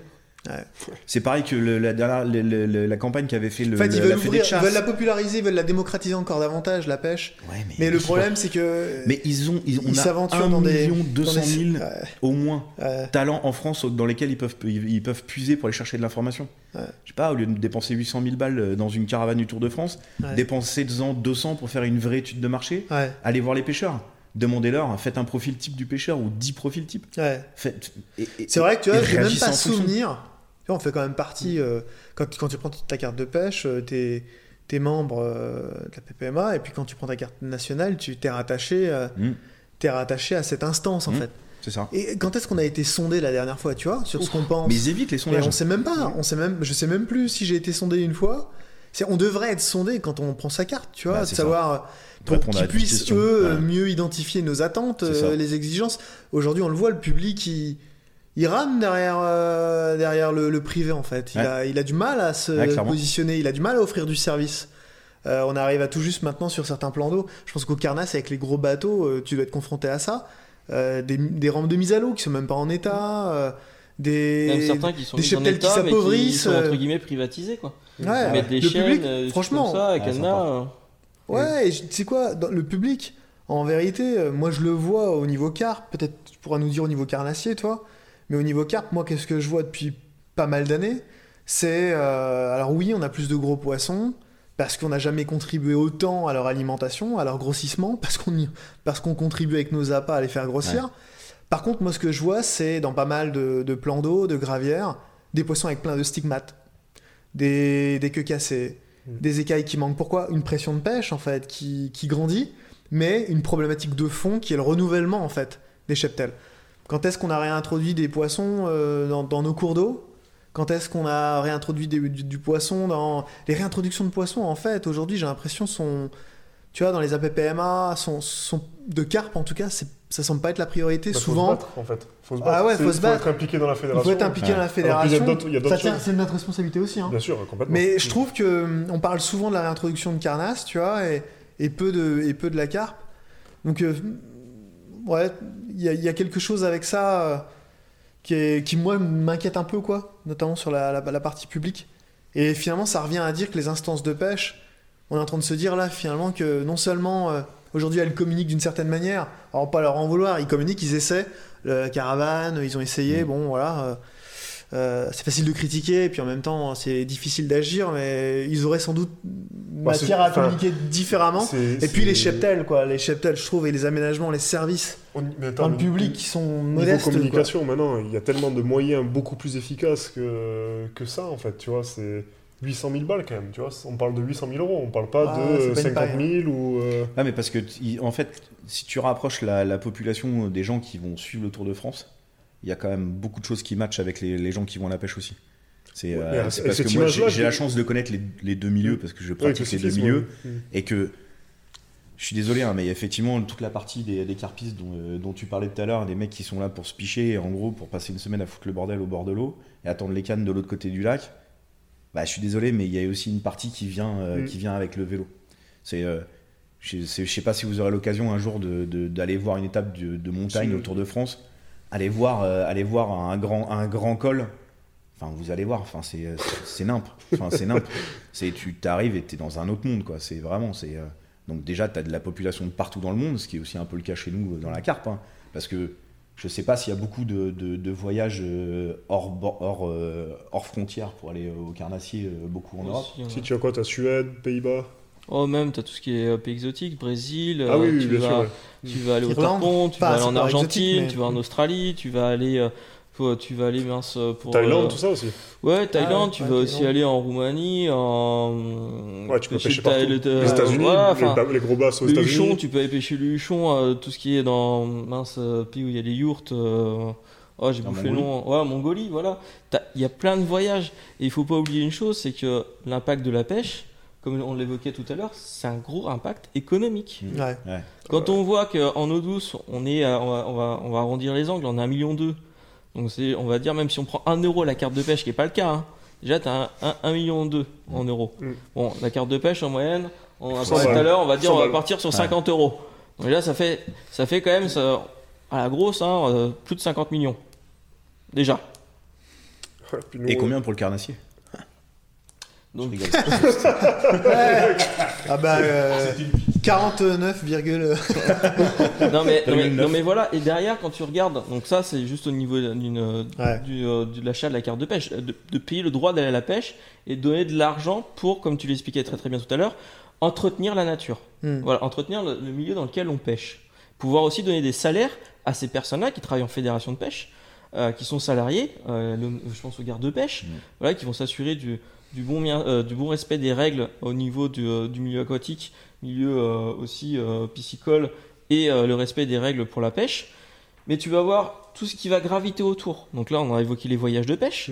Donc il y a des camps de pêche qui s'ouvrent partout dans le monde, gérés par des Français. Mm. Donc ça fait, ça fait vivre qui? Bah, L'aviation, les trains, les restaurants, les hôtels. Tout ça, c'est Ah, de bah, tu le vois autour tout, des grands lacs. tout ça, c'est de, ouais, bien c'est- de l'argent qui, qui, qui gravite. Ah ouais, bien sûr. Tu vas Tourisme, avoir, pêche, on l'évoquait, bah, là, tout ce qui va être accessoire Hmm. pour, pour, pour Matos, dormir, tout ce qui va être matériel de pêche, un panier moyen par pêcheur par mois, c'est 30 euros. On a un million deux. Je vais faire le calcul. Hmm. Voilà, c'est juste énorme. Ah, mais de toute façon, c'est. Et un million deux, c'est juste l'eau douce. Après, on a la mer. Ouais, Parce que la mer, ils sont un paquet aussi. Hein. Ah, ils sont même plus. Voilà. Mais bon, on va, on, va- on va pas dire le double parce que t'en as qui font au douce et qui font mer. Mais tu peux rajouter encore un million, un million deux, on va dire. Parce que je crois que c'est un million sept. Mm. Un truc comme ça. Donc on va dire un million deux. Donc tu vois, on est à plus de 2 millions. Ah non, mais la et ça va, toucher, énorme, ça va toucher le nautisme. Donc des bateaux, l'électronique. Mm. Euh, bah, l'essence aussi, hein. Ouais, ouais, Ouais, pour le nautisme, l'essence. hein. Euh, la mécanique. Donc on va faire travailler un garagiste pour le, le changement des pneus, pour les roulements de la remorque. Bah, il faut bien une voiture pour tracter, pour se déplacer. On parle de tout cette- ce système économique-là. Et on n'a pas parlé encore des fournisseurs. Ouais. Parce que un produit, quand, euh, c'est ça, c'est les gens ils oublient quand ils achètent leurs produits dans un magasin de pêche. Ils font vivre déjà leur détaillant, d'une part, qui a des charges. Le détaillant l'a commandé le produit à un fournisseur qui a des charges. Et le produit il vient d'un pays où il y a un import qui est aussi taxé. Ouais, non, mais bien Donc on, on met tout ça en, en- en corrélation. Bah, demain, on va voir euh, du coup euh, un- la politique. On dit bah écoutez, nous on est euh, plus de 2 millions et on pèse tant en économie. Et là, on a un vrai impact. Et le second impact qu'on pourra avoir, c'est inscrire tout simplement la pêche et la chasse au patrimoine universel de l'UNESCO. On serait plus emmerdé. On inscrit Ouais, bien la baguette, ouais. la baguette, la charcuterie. La pêche, c'est quand même dans les valeurs les primaires de l'être humain. Mhm. Ouais, c'est pas. Ça, se- ça se tient, de toute façon. Après, c'est compliqué euh, au patrimoine. euh, parce que, quand même, c'est- tu, là, tu parles de. euh, Bah, de, de procéder, de procéder de pêche. ouais, mais de- Regarde, ah, les, pat- indigènes, ils ont développé, certaines euh, ethnies indigènes développent chacun leur technique de pêche appropriée. Mhm. Donc à partir de ce moment-là, pourquoi on ne pourrait pas inscrire une pratique qui est euh, historique à tous les êtres humains au patrimoine de l'UNESCO? Ouais, Moi, je, je suis pas un expert du sujet, donc Mm. euh, je sais pas si. Mais en tout cas, euh, tout ce qui pourrait être euh, en Enfin, moi, je mesure de protéger Moi, notre discipline. pourquoi, je vois même pas pourquoi je suis on, on en parle en fait, parce que comme il dit, c'est ancré dans les valeurs. Alors certes, il y a tout ce qui, évidemment, maintenant il y a le no-kill, etc. Parce qu'on fait bien assez de pêche industrielle pour pouvoir manger du poisson sans le tuer par toi-même, tu vois. Ouais. Et juste le péché, comme il dit, le péché, c'est écrit dans les- inscrit dans les gènes, tu vois, traquer le poisson, etc. Et en plus, maintenant qu'on fait du no-kill, bah, ça a encore plus de sens parce qu'on pérennise le cheptel, on fait attention, enfin, je veux dire, on balance pas les poissons par terre. Tu... Quelqu'un qui vient nous voir pêcher un carpiste, il voit les matelas, les épuisettes, les sacs, les machins, les trucs.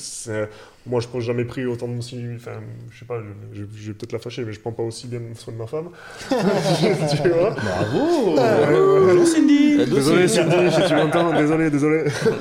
Et ça Mais sera non, mais, coupé. je- mais tu vois, c'est- c'est c'est véridique, quoi. Tu, vois, tu, nous vois faire, moi, enfin, après, euh, tous les carpistes le font peut-être pas, mais on fait le poisson, tu te décroches dans l'épuisette pour pas que ça tire euh, plus au niveau de, de la bouche avec l'hameçon, on le roule dans, un- dans un sac de rétention pour le poser, pour pas le tordre, on le pose sur un tapis bien on le mouille, on fait la photo, on le relâche, enfin, tu vois, c'est... Ah mais les gens ils vont te parler est d'hypocrisie respectueux, en hein. fait. Oui, parce que... Ils vont parce dire que vous, côté- parce que vous, d'un vous, les côté- pêcheurs vous êtes des hypocrites. Putain non. Parce que d'un côté, oui, on, on- enfin, en fait, c'est, moi, ça, si c'était vraiment prouvé, vraiment, qu'on faisait souffrir le poisson à un point que, tu vois, il mourrait après, tu vois, que c'est un phénomène qui serait vraiment presque létal pour le poisson, Parce que c'est ce qu'ils défendent, en fait. c'est ce qu'ils défendent. Hmm. Ok, tu vois, Eux, ils ok, défendent, ça- là, ils ça- défendent l'idée que, à la relâche, le poisson meurt. Le poisson le meurt. poisson meurt. Parce que du coup, comment tu peux dire qu'il y a des poissons à Cassien Enfin, tu vois le nombre de poissons qu'on a pris et repris, et enfin, On vient à Cassien. où est-ce qu'ils ont À vu que Cassien les poissons mouraient bien sûr. À Cassien, il y a des Cassien, poissons, ça fait 40 ans. Qui des que- accidents Oui, ça arrive des accidents. Ouais, mais tu regardes On en les entend poissons. tous parler. mais regarde les poissons Mais- qui prennent. Regarde les poissons qui prennent en exemple. C'est des poissons qui sont euh, génétiquement plus faibles. Ils vont parler de gardons, ils vont parler d'ablettes, qui sont du Ouais. poisson fourrage. Ouais. Et s'il prend- s'il avale un peu trop l'hameçon, tu tires un peu trop, ben il clappe, tu vois. Bah oui. C'est la vérité, ça. Oui, oui, oui, Ça, bien sûr. C'est quand même super rare Mais les, sur les notre moments où discipline, le nous, la carpe, euh, non, il n'y a pas de. La Mais carpe au même sur le carnassier, je pense. Carnassier, ouais. Surtout que maintenant, vous- je, moi je vois de plus en plus de mecs au carnat qui pêchent en hameçon simple, euh, Ouais. tu vois, sans, Ouais, sans ouais. Puis Enfin, même, tu le, vois, euh, le- même si c'était pas très répandu, maintenant ça l'est, le, le, le release, enfin relâcher, rela- le, le catch and release, ouais. le catch and release, c'est vraiment très pratiqué maintenant. Mm. Dans, Bah, dans la nouvelle génération, c'est- hein, euh. c'est dans les mœurs. Mais Ouais. tu vois, après, euh, y a- même dans, il y a des extrémistes aussi dans la pêche sur les carnassiers, il y en a qui Oui. prônent le, le 100% no kill. D'accord. Réellement, tu peux pas le faire. Ouais. Voilà, il faut, faut arrêter de se faire des nœuds au cerveau. Ouais. Réellement, on ne peut pas le faire. Ouais. Donc si c'est remettre un poisson pour dire il va mourir dans, dans 5 minutes, Ouais. Il n'y a pas d'intérêt. Autant, autant le faire honneur, le garder. C'est pour ça que moi je préfère dire catch and release, Mm. parce que euh, ça veut bien dire ce que veut dire. On combat et on remet à l'eau. hein. C'est l'intention primaire, c'est de vouloir se faire plaisir et de derrière de remettre le poisson à l'eau pour euh, bah, le remercier. Mais 1%, 2% des cas, Hmm. poisson, tu peux pas. Oui, ça c'est Voilà. Et celui qui te dit, ah moi, 100% des poissons, ils sont tous repartis à l'eau, Ouais. euh, je voudrais savoir dans quel état ils sont partis, quoi. Bah, quand vous, surtout, vous, en plus, ça, des fois, bah, tu, quand il y a une attaque vraiment euh, qui, qui l'aspire tout, bah, Bah, fois, tu peux pas faire déjà ça, puis même, moi je me rappelle un voyage en Suède, t'animes à l'heure, tu te gères, donc tu tapes très très fort en la canne pour avoir des, vraiment des grosses animations Ouais. très très violentes. Bah, j'ai pas ferré, mais j'ai fait juste un jerk, le poisson était à l'opposé, ça a tordu sa tête à 90 degrés. Ouais.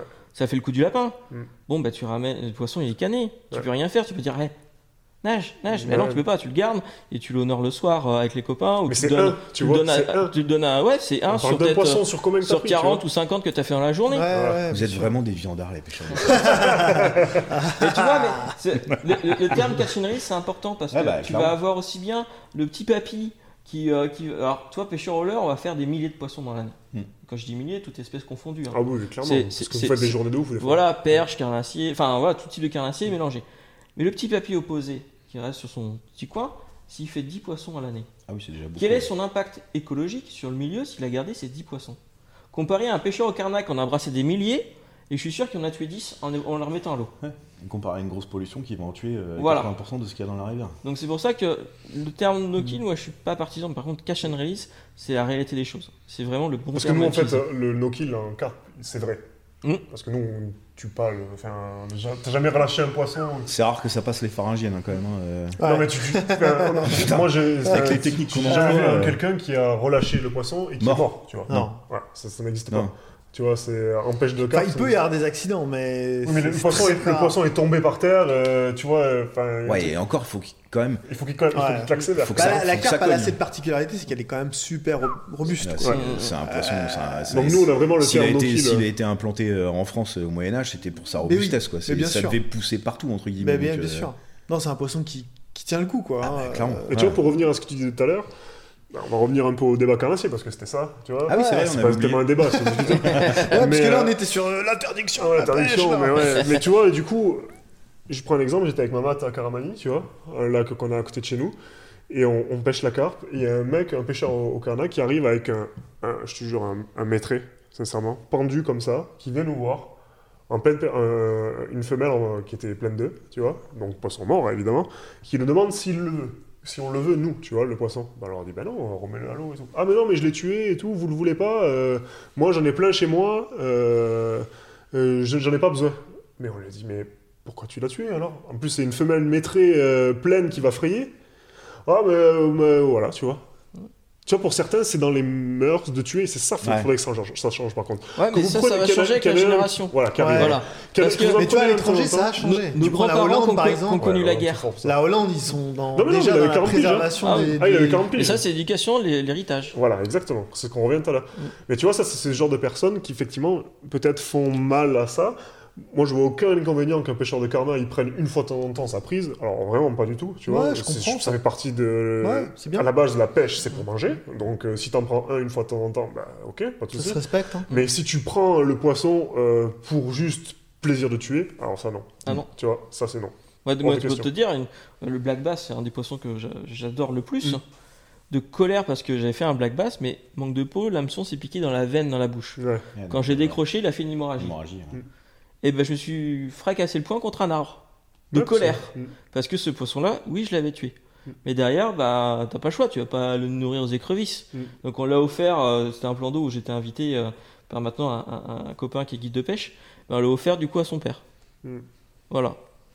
Qui, Oui, là, pas forcément. Ça, ça a fait honneur. euh, Ça- bah, à et en plus, voilà, Son, son père, voilà, c'est des, c'est des personnes à la retraite, pas forcément de gros moyens financiers pour aller acheter de la viande, du poisson, autre chose.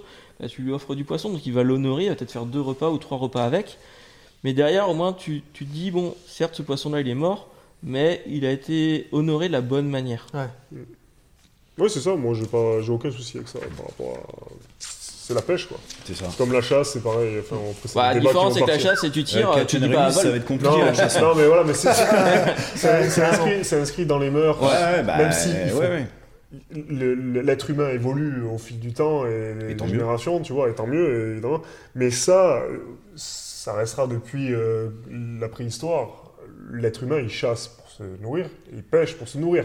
Tu vois, Mm. tu peux pas l'enlever en fait, ça. Mm. C'est impossible. Tu vois, c'est quelque chose qui est trop ancré, trop loin.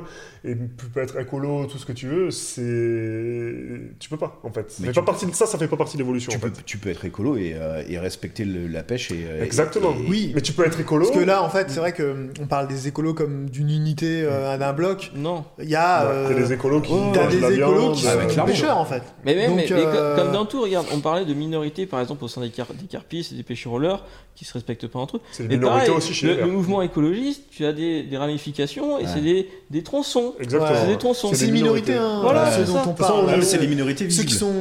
Ouais, visible, exactement. Ouais, Comme voilà. c'est ça, le seul ouais, qui fait le plus ouais. de bruit. Mais c'est souvent ce qui fait- les minorités. c'est des souvent qui fait com. le chien qui aboie que Ouais, le chien qui est en train de jouer. Exactement. clairement. Mais par contre, le problème, c'est ce, le chien qui aboie, il aura plus de portance parce que du coup, il va tout faire en sorte pour être visible. Bien, bien sûr. Mais derrière, il va représenter euh, 0,01% de la population. C'est ça. Ouais.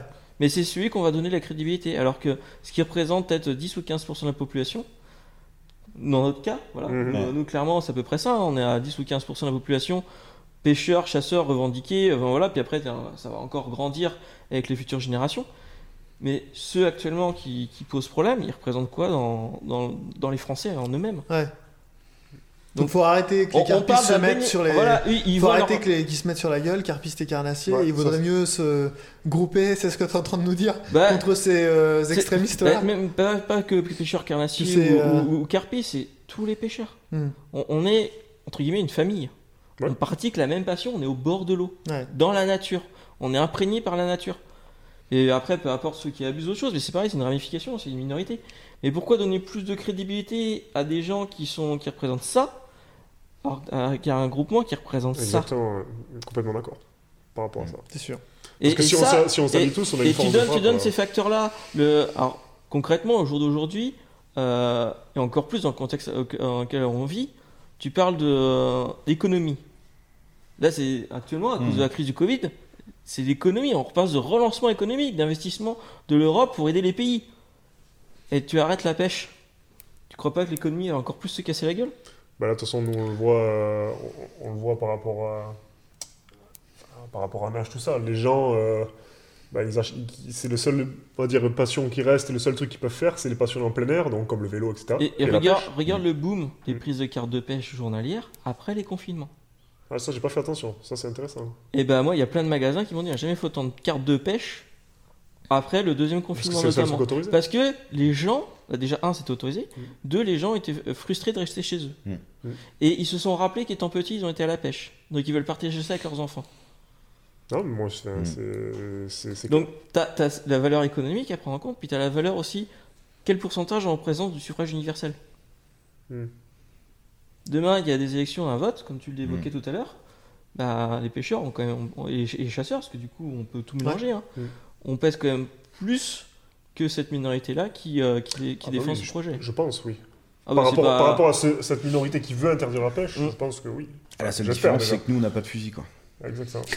Donc, on est moins dangereux, quoi. Non, mais c'est, enfin, c'est, vrai. hein. Ouais, bien sûr. C'est, euh, enfin, toi, moi, j'ai- alors, j'ai travaillé pour une marque de pêche, de, de chasse, quand j'avais ma première agence de, de- de publicité.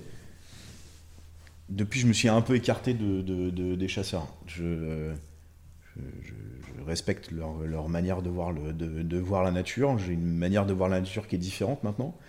Toi, il y a un truc qui m'a embêté la dernière fois, c'est quand, euh, suite aux affaires qu'il y a eu à Montpellier, où euh, chasseur, euh, le président de la PPMA de Montpellier et la, la, Fédé de chasseurs se sont retrouvés en débat, en débat tous les deux en conseil municipal. Il y a un truc qui m'a saoulé, et c'est là où je trouve que c'est dangereux pour notre pratique de la pêche, c'est qu'on on commence à associer pêcheurs et chasseurs. On n'a pas de fusil, nous. On n'a pas de fusil. Et, et- et typiquement, nous, on se bat avec quoi? On se bat avec des sacs poubelles, on se bat avec, euh, on se bat avec ce qu'on peut pour essayer d'entretenir avec nos mains, hein, clairement. Pour entretenir le- le- les berges, entretenir les poissons, et c'est que la flotte, elle soit la plus propre possible pour qu'ils puissent y vivre. Donc c'est peut-être ultra nombriliste de dire que on fait tout ce qu'il faut pour qu'on ait le maximum de poissons pour en prendre. Mais nous, on tue pas, quoi, tu vois. Et, euh, Attends, et a c'est- la, la majorité ne tue pas, quoi, on va dire. Ah ouais, Parce qu'il y en a qui tuent quand même. Oui, les qui- enfin, voilà. clairement, il y a les Ça, anciennes faut pas, on générations. va se le cacher qu'il y en a qui pêchent pour. euh, et, en- et tant qu'ils en prennent, ils le prennent aussi, tu vois. Ah mais clairement, en- mais combien, Voilà. t'entends- combien Mais c'est pas je le suis but désolé, je vais revenir sur les pêcheurs de carnassiers parce qu'on entend plus souvent un pêcheur de carnassier dire euh, j'ai mon, euh, mon congélateur qui est plein qu'un pêcheur de carpe. Une C'est carpe, c'est franchement pas très bon quand même, on Bah, va De pas se façon, mentir. prendre- je pense qu'il va se faire euh, il va prendre une claque. Quoi. Pas, pas par moi, moi je ne mettrai jamais violent, mais t'en as un paquet au bord de l'eau. Je vois des fois, t'as- c'est pas de chance, tu vois. T'as un poisson qui est mal reparti ou il a mal pris, et t'as les mecs qui s'excitent sur Facebook. ah, si je te crois, je te démonte. C'est ça. Déjà, ça n'a Ouais. aucun sens. Ouais. Mais euh, tu vois. Bah, euh, c'est l'extrémiste que je te parlais. voilà. Pourquoi je voulais pas parler de Noki mais de Cash and Release. Ouais. ouais, ouais. C'est- Mais tu disais, c'est enfin, voilà, c'est vrai que c'est quand même pas pareil chasse et pêche. C'est dans le même esprit de la nature, c'est vrai. Bah, la différence, c'est qu'on peut choisir ce qu'on fait de notre capture. Exactement. Bah, Bah, eux, ils- de toute façon, le dimanche ou le samedi, ils y vont. euh, le but, c'est de tirer sur quelque chose. Quoi. Ouais. Donc le- la finalité, ils la, ça, ils la connaissent. Mais Après, Tu vois, ils ne choisissent pas en fait. après, ils vont me parler de prélèvement. Oui, oui, après, on va pas rentrer dans ce débat, les Bah, Voilà. ouais, parce que là, euh, bavard comme on est tous les quatre, Euh, euh, non, on, on va peut- on jusqu'à- s'éloigner de. Là, ça va partir. Donc on va se recentrer sur tout Donc ça. alors, du coup, on en était où Parler de pizza, c'est ça? Elles sont là, elles sont zébrées. Ah, les fameuses pizzas zébrées des étangs de la Bassée. Ah, pas con. Euh, du coup, on en est où? Je suis Alors. perdu maintenant dans mes notes. Ah, on t'a embrouillé. Euh, Écoute, ouais. je crois qu'on. On a avancé là. On a bien avancé sur nos questions finalement. Bah, en en ouais. parlant comme ça, euh, sans Du coup, forcément les voilà, suivre quoi. on va venir à ça. Pour toi, qu'est-ce que c'est le problème du carpiste, tu vois?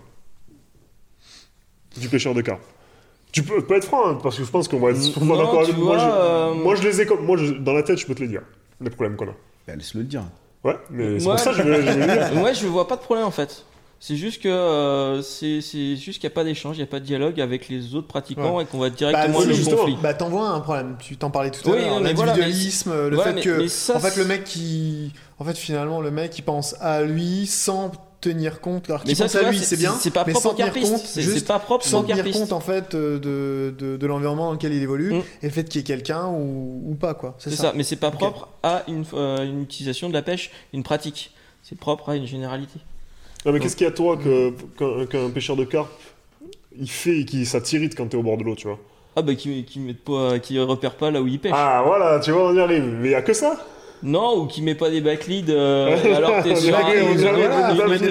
T'es sur une zone de voie navigable et tu vois le rod qui est avec les cannes qui sont assez hautes et tu prends le fil en pleine gueule quoi. Ouais. Tu fais mais merde quoi, t'es en voie navigable, tu sais pas normalement t'as pas le droit de- entre guillemets, sauf si t'as le temps de relever ta ligne, de lancer Ouais. à plus de la moitié de la voie Ouais. navigable.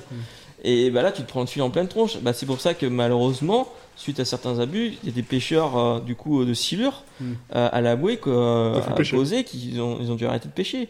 Mais après parce qu'il y a des abus. Voilà. Il y a que ça. Ouais, c'est que ça. hein. Après, moi, j'ai pas trop de problèmes. hein. Bon, je vais faire Je la je boucle. vais pas dire que ça fait du bruit la nuit, nous on pêche pas la nuit, donc euh, voilà. Ah voilà, peut-être un autre problème du coup. Et- Est-ce qu'il n'y aurait pas une petite euh, jalousie de certains pêcheurs de carnat comme quoi on aurait. j'ai- euh, j'ai pas de jalousie là-dessus. Ouais, pas- ouais. Non, toi personnellement. Toi, personnellement, mais ça c'est quelque chose qui remonte souvent. Ouais, quoi. nous ça nous remonte. Ouais, mais regarde, euh, Parce qu'on peut- pratique la pêche de la carpe la nuit. pêcher le carnassier la la nuit. question de, sa- de savoir si pourquoi pourquoi Ouais, mais pêcher le carnassier la nuit, c'est quoi l'intérêt? Tu vois pas où tu lances? Bah oui. Non, mais en a tu qui, par exemple, pêcheur aussi dur, moi ça me voit pas d'inconvénient qui pêche à la bouée, tu vois. la nuit. Ouais, Ouais, moi, bah je, non je plus. trouverais ça. Moi non plus, mais après en zone navigable, c'est chiant. Ouais, mais il peut faire ça en lac. Ouais, bon là, ça me dérange pas. Mais euh, le problème est là actuellement, enfin, qui était avant, c'était euh, vraiment en voie navigable, les rivières. Est-ce que euh, le tout problème il est pas euh, quand on entre on est en train de ch- chercher les problèmes là Ah oui, un peu. Est-ce que les euh, problèmes est-ce que les ah il y a pas de problème. Ah bon d'accord. On va aller au bord de l'eau on va aller voir là. Il y a des pêcheurs de carnasse Euh, et on va nous on va se planter avec un bivier et tu vois s'il y a pas des problèmes. Euh, mais est-ce que le problème il est pas finalement sur des surfaces d'eau un peu plus petites euh, où finalement euh, on se retrouve à pêcher les mêmes endroits? C'est ce qu'on disait un petit peu tout à l'heure Euh, Oui, mais on là, a parlé des marqueurs, on a parlé des distances de pêche. Toi, tu parlais backlead, sauf qu'un carpiste, il va te répondre mettre un backlead, ouais, mais bon, s'il y a des souches, des enrochements, euh, des arbres, euh, des enracinés, des pieds de vigne, etc., mettre un backlead, c'est bah, condamner ta ligne en fait. C'est ça. Tu vois, parce que bah, tu vas perdre ton poisson. Donc, c'est aussi compliqué, tu vois. Et, finalement, toi, toi, tu vois pas de problème à tout ça. C'est Non. fantastique. C'est- Non, Allez, mais on à partir moment. Allez, Tu merci vois, les gars. moi, en, en flotte, euh, en toute transparence, quand je vois une rivière, euh, soit un carpiste ou un pêcheur vif, Déjà, je, je lui dis, et t'es tendu où? Déjà, je lui coupe les fils. Mais ça, tu vois, ça, tu peux demander combien de pêcheurs au carnet qui te demandent ça? Eh ben, je peux te dire qu'il n'y en a jamais. Ah bah, Moi, j'ai jamais un mec au carnet Ah, qui passe devant moi. Eh ben, moi, je serais ravi, je dirais, bah écoute, et en plus, si, moi, ça m'est arrivé, hein, qu'il y en a qui me demande, mais tu lui dis, bah écoute, je pêche là, moi, ça me dérange pas que tu pêches 10 mètres à gauche et 10 mètres à droite, mais pas dessus, tu vois. Mais combien il y en a qui passent, ils en ont rien à péter, ils te passent dessus et tu vois la canne qui traverse toutes les cannes et puis ça Ouais. tire, mon pauvre, et là, ça sonne dans tous les J'ai une sens. petite anecdote quand même. Euh, fais-le rêver, fais-le rêver. Cabanac, euh, je pêche. Mais tu pêches la euh, verge en face Poste de. Hmm, Ah, c'est toi que j'ai accroché Ouais. Ah. Ouais, mais je suis au poste du goulet, tu vois. Le poste du goulet, il est pas très large. Ouais. Euh, j'ai des backleads, euh, mais euh, bah, en fait, je pêche la bordure d'en face. La bordure d'en face, euh, je suis dans à peu près 3 mètres d'eau.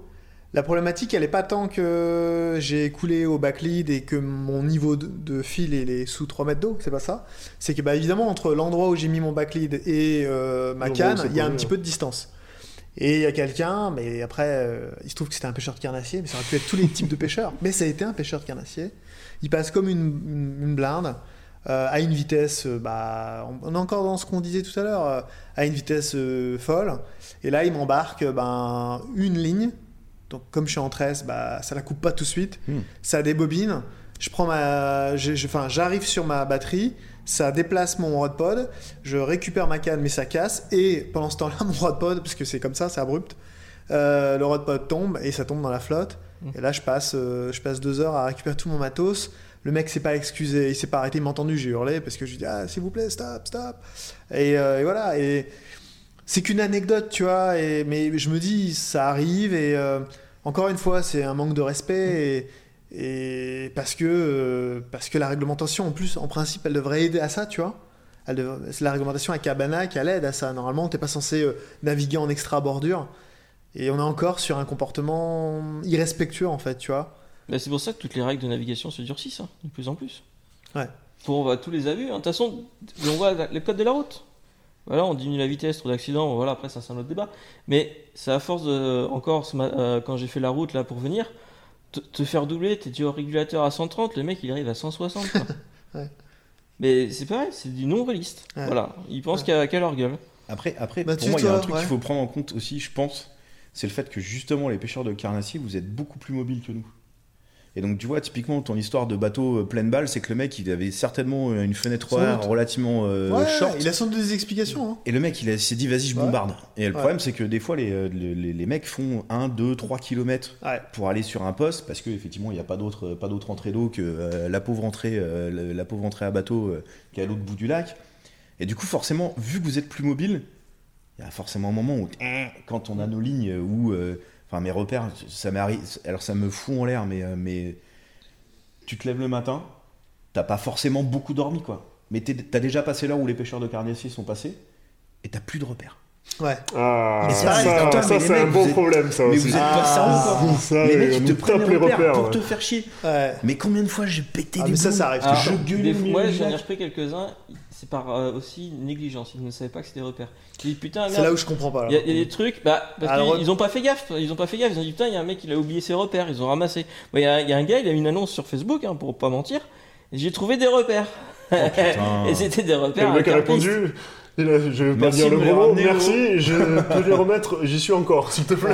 Putain. Parce que Mathieu, c'est pareil, euh, Mamat, à Lac de Barrage, Ah on pêchait ensemble, il se Non, lève mais- le matin, il voit le mec voit, prendre, j'étais avec lui, Non, mais- véridique, il prend, il prend en train de prendre le repère, il le laisse faire, il le met dans son sac à dos, il se barre. Mathieu, évidemment, Oh allait là le chercher, il dit, mais c'est mon repère. Ouais, c'est ça. Ah, mais je t'ai pas vu et tout. Écoute, je te jure, c'est impossible, c'est une plage le truc. Donc, Ah tu ouais, peux pas louper ouais. les deux bateaux, Tu sais, il y a un les deux quoi. tu vois, c'est.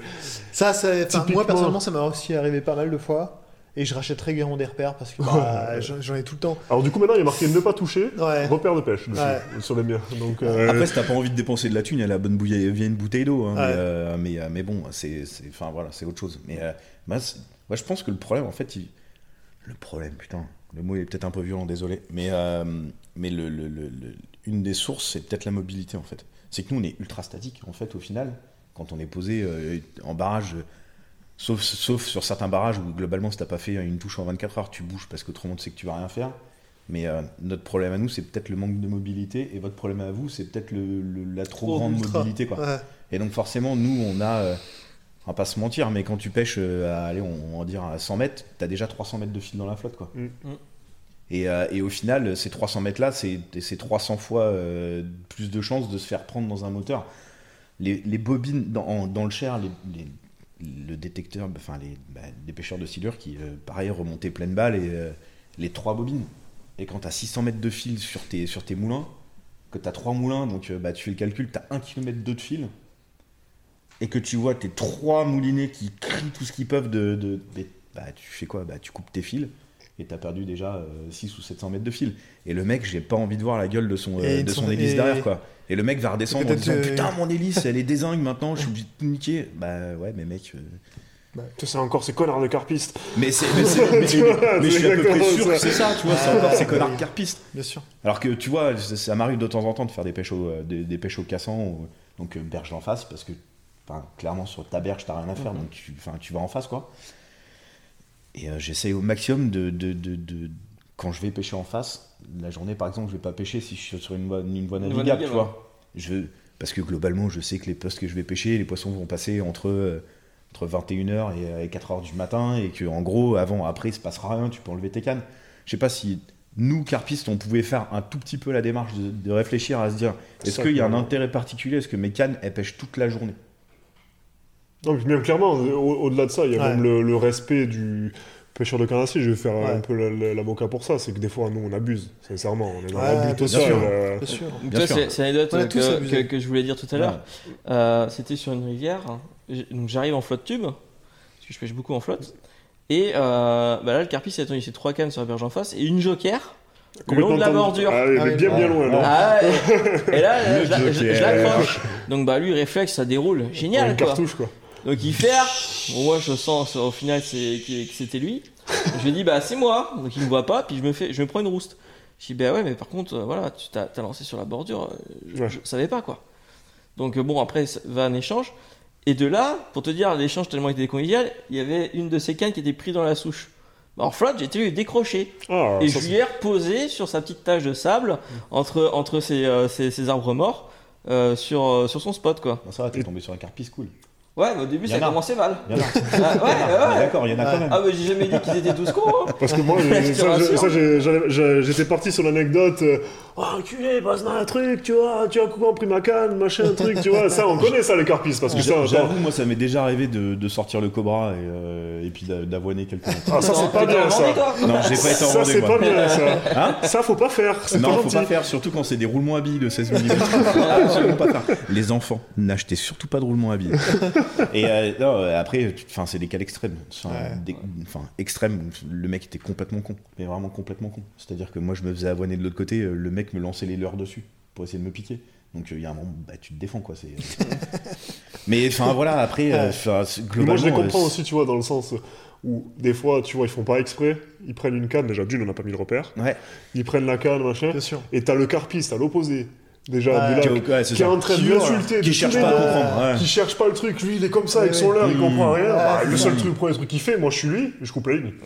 Bah, Ouais. clairement, Moi, je coupe la ligne. bah, c'est clair. Tu ah ouais Tu ramasses, eh, non, Tu remontes, tu ramasses le plomb pour éviter de le laisser au fond. Oui, puis, non, euh, mais voilà, voilà. tu coupes. Tu coupes. Bon, Mais- faites ça les pêcheurs de carnassiers. Si vous voyez un, un mec qui vous gueule dessus parce que le prix. Par contre, si vous, êtes, si vous, avez, vous avez raison, par contre, s'il n'y a pas de repère, que c'est berge d'en face, tout ça, tout ça, et que le mec qui gueule comme une vache, ah, une petite coupe de ligne, ça va le calmer normalement. Et là, tu vois, ça revient au, au problème que tu disais, c'est le dialogue. Mm. Ouais. clairement. Exactement. Ouais, clairement. Il n'y a Là, pas de dialogue, on va directement à l'agression. C'est ça. Que ce soit euh, Ouais. aussi bien les carnassiers vers les carpistes que les carpistes vers les Ouais. carnassiers. Exactement. Donc euh, c'est un problème d'échange. Du moment que tu arrives, t'es pas dans l'esprit d'attaquer la personne, mais plutôt de dire bah attends excuse-moi j'ai pas fait exprès, Mmh, et t'ouvres un dialogue et Bah derrière oui. euh, voilà. Euh, moi il y a une fois, je vais même te dire, hein, il y en a un, il pestait, mais il pestait. Euh, J'ai écouté, j'ai dit c'est bon t'as fini, on peut on peut continuer à pêcher.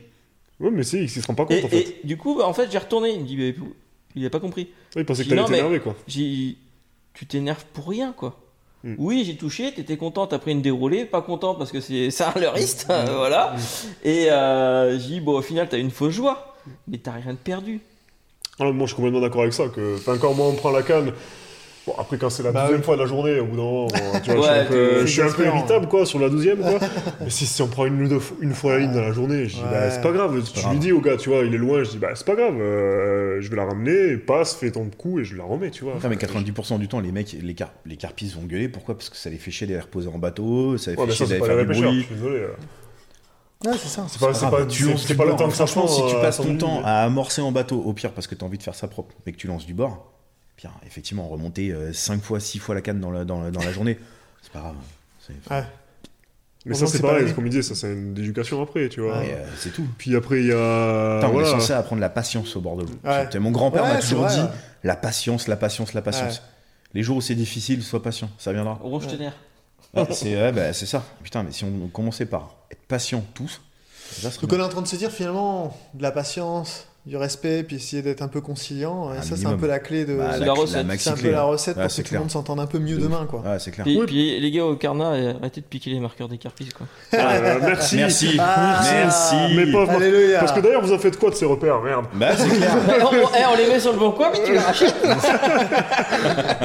Moi, je vois bien le pêcheur de carnot avec euh, une armoire, tu sais, vitrée chez lui. Et 5 Cassiens, repères, euh, là, avec la date. Avec la date et tout. ouais. Je l'ai bien niqué. euh, ils étaient jolis. Premier prix. euh, Euh, tu vois Ah non, c'est Bah, bon je crois repère. qu'on a bien traité ce sujet en fait. Bah, on a pas mal, on en est où là Est-ce qu'on est-ce qu'on pourrait dire que c'est le syndrome du repère en fait Ce syndrome du repère.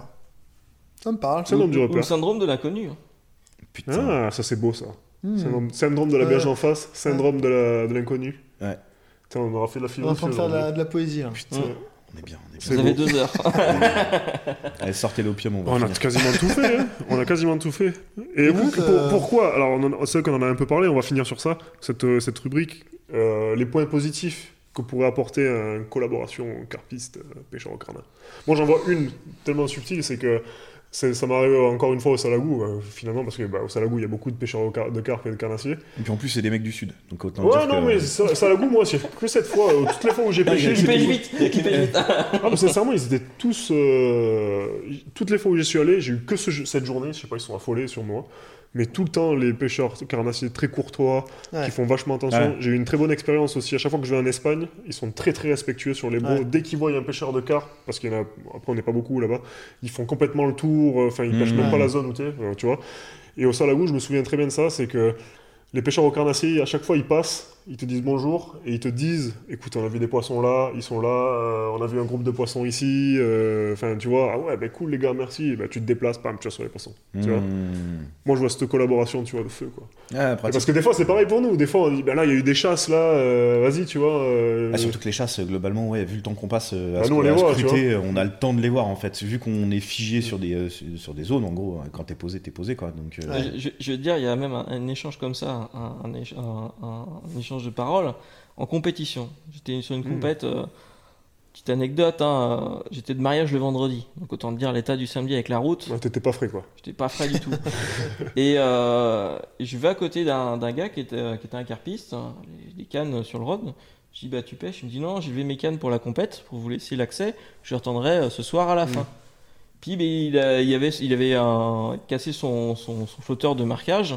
Puis il me dit bah, Est-ce que ça te dérange d'aller toi, t'as chercher ta, ta collection, Donc- quoi, dans ton donc- sac à dos de. Non, mais j'étais, chercher, euh, chercher donc son flotteur avec euh, du coup son système de marquage. Je lui ai ramené parce qu'il avait cassé la ligne. Puis gentiment, il me dit Bah, tu vois, ça, ça, ça, ça arrête pas de chasser depuis ce matin. Il Mm. y a personne qui est venu pêcher. Toi, t'as fait tes cartouches, là. bon Bah, point. Donc j'ai fait, j'ai fait du poisson, c'était pas maillé. Mais derrière, il me dit Va plus au fond, il y a un trou. et dans le trou, il y a personne qui a été pêché dans le trou. Et là, et là, je gagne la compète là-bas. Ah, voilà. Donc tu vois, il y a, Ouais. c'est, c'est- c'est tout bêtement, c'est pouvoir dialoguer. Ouais. C'est arrêter de, de, Depuis de le début, c'est la solution qu'il a dit au début, je c'est Ah non, mais. Parce qu'en fait, il avait donné la solution dès le départ. Ouais. Putain, on a tricoté pendant deux regarde. heures pour rien. Alors, regarde, regarde, on échange ensemble, on, on, on, on- on échange, on dialogue, Hmm. on évoque des, des problématiques et on donne quelques solutions. Mais c'est l'humain. Le vrai problème, c'est l'humain. Ouais. Et dans, dans tous les cas. hein. Bah, dans tout, pas que la pêche, hein, toute façon.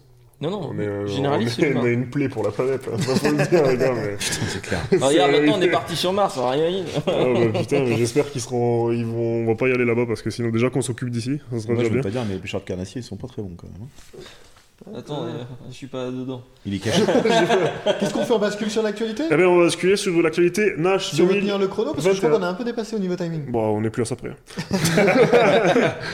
ben, c'est parti, actualité Nash 2021.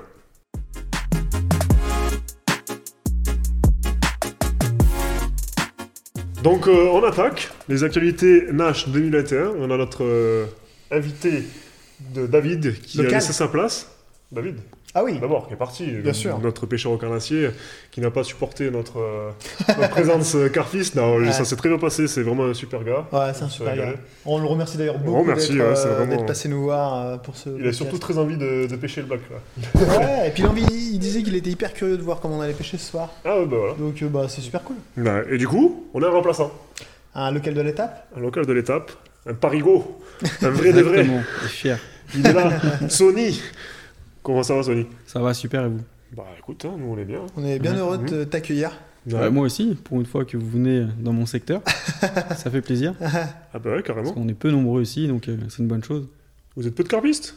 Non, peu de. Je parle. euh, De l'équipe Nash? Ouais, voilà, Ah de ouais, l'équipe l'équipe Nash, Nash, on n'est ouais. pas, on n'est pas beaucoup. Donc Bah, c'est il y a cool. que toi, je crois. Sur Ouais, c'est pour ça. je me sens un peu seul.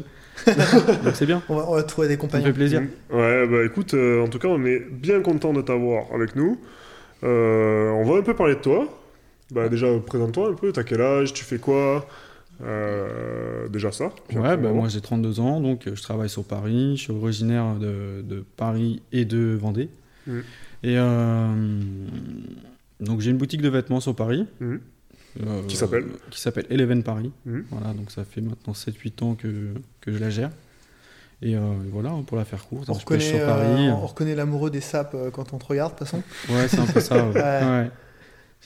J'essaye de mélanger un peu les deux. La, Ouais. pê- Et la ça fait du- les sapes, etc. Ça, fait du bien. Et ça fait du bien. Ouais. Bah, c'est ce qu'on parlait Ouais. juste avant avec On s'en fiche. euh, C'était un peu le business aussi. euh, Bah que c'était pas que la pêche. faut, faut, faut casser un peu le, cliché quoi, du, les- du ouais. pêcheur, exactement. Mm, Les stéréotypes. Bah, D'ailleurs, on peut juste. On disait ça, on allait lui demander tout à l'heure. Comment tu fais, toi, par exemple, toi qui es dans l'univers de la mode et euh, l'univers euh, parisien qui est un peu bobo, etc., même si c'est cliché, c'est un peu véridique quand même. Comment tu fais, toi, quand on te demande c'est quoi tes hobbies, tu vois Ça, c'est Ah, bah, c'est- ça c'est délicat. Ah, voilà, tu ça vois, c'est on avait- on délicat. Ah ouais. Euh, c'est, je le dis rarement hein, que je pêche. Ça va Ah. dépendre des personnes avec, enfin, que, que je vois Mm. ou que je côtoie. Parce que quand je commence à dire que je pêche, là, on- je vais rentrer dans des détails que les gens ne vont pas comprendre. Ouais, Et euh, parce que c'est- beaucoup de personnes ont le cliché du pêcheur, ouais, et, mais pas, du, pas, pas, pas le nôtre, si tu veux. ouais, ouais. Donc euh, des fois j'ai un peu la flemme et j'esquive le sujet. Ouais. donc, euh. Non, non, les je fais ça. Quand il y a des gens, hein Et avec les filles Ah, C'est encore plus délicat. ça, Ça, c'est encore autre chose. Ouais. Ah, surtout à Paris, quoi. Ah, en France, tu serais en.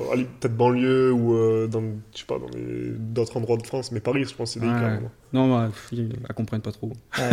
Bah, l'apparence est quand même trop. super. euh, Ah, sont très intéressés. c'est- Ouais. partout important, mais à Paris peut-être encore plus qu'ailleurs. Ouais, ouais. Quand... Et genre, ça t'a jamais permis de draguer sur les quais de Seine Non. Genre, mais Parler de, lui parler de Scopex c'est pas leur kiff, euh, c'est pas.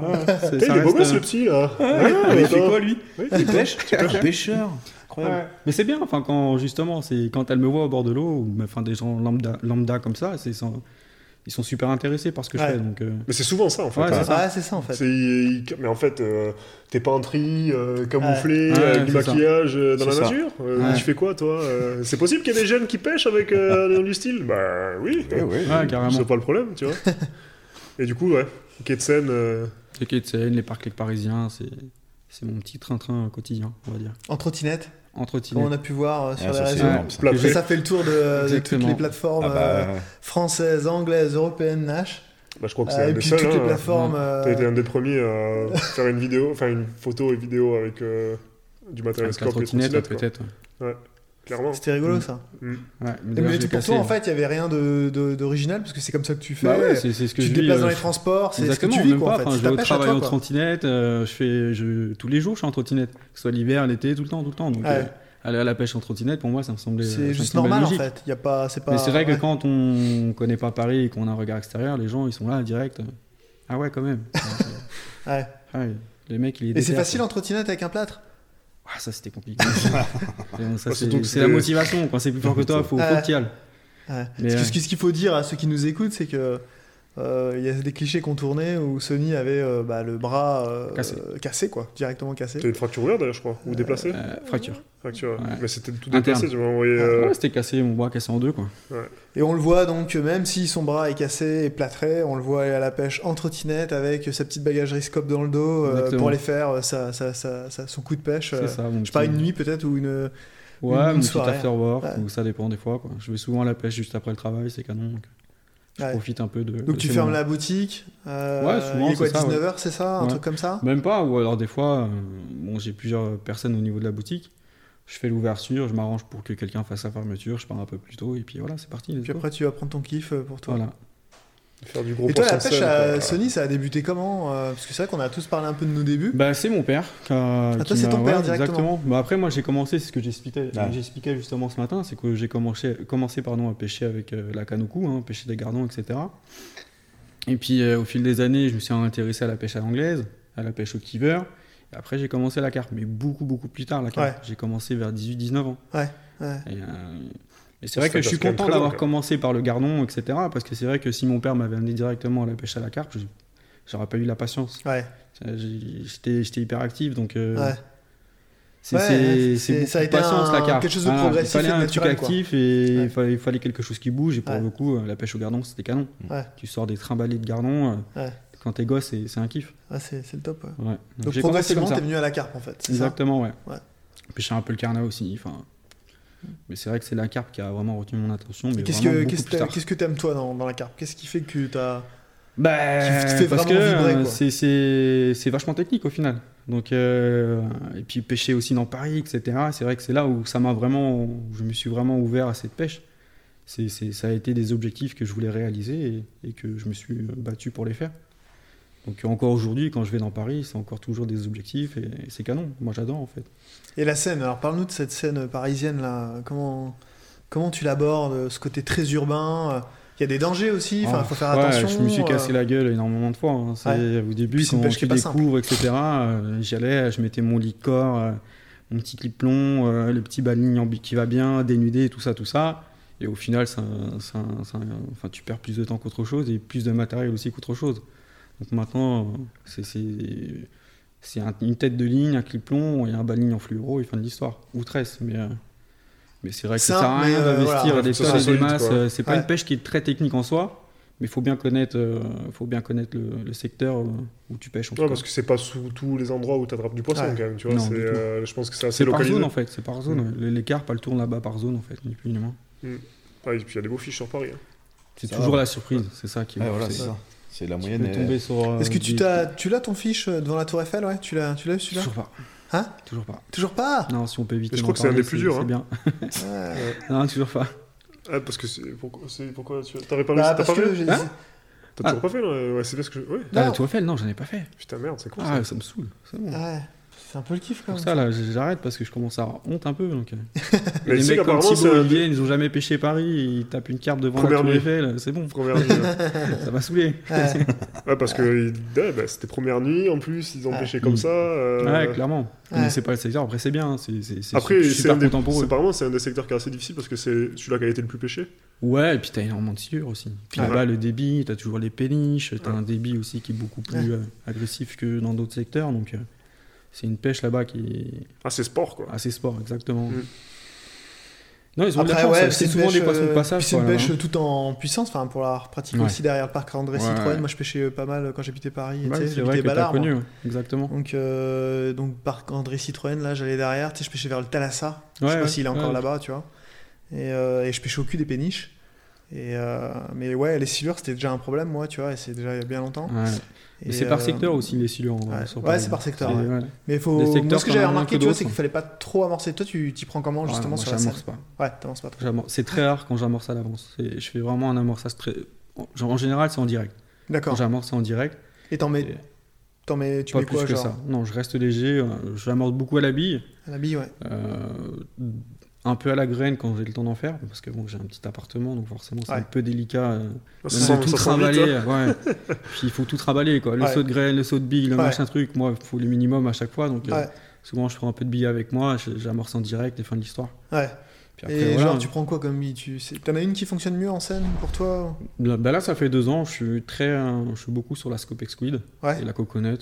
Ok. Mais la Strawberry aussi, elle m'a vachement réussi. Après, si je voulais passer à autre chose, parce que la Strawberry, maintenant, je savais ce qu'elle valait en tout cas. Mhm. Donc du coup, j'ai voulu euh, essayer sur la Scopex Squid et la Coconut et, et ça a fait le taf aussi. nickel.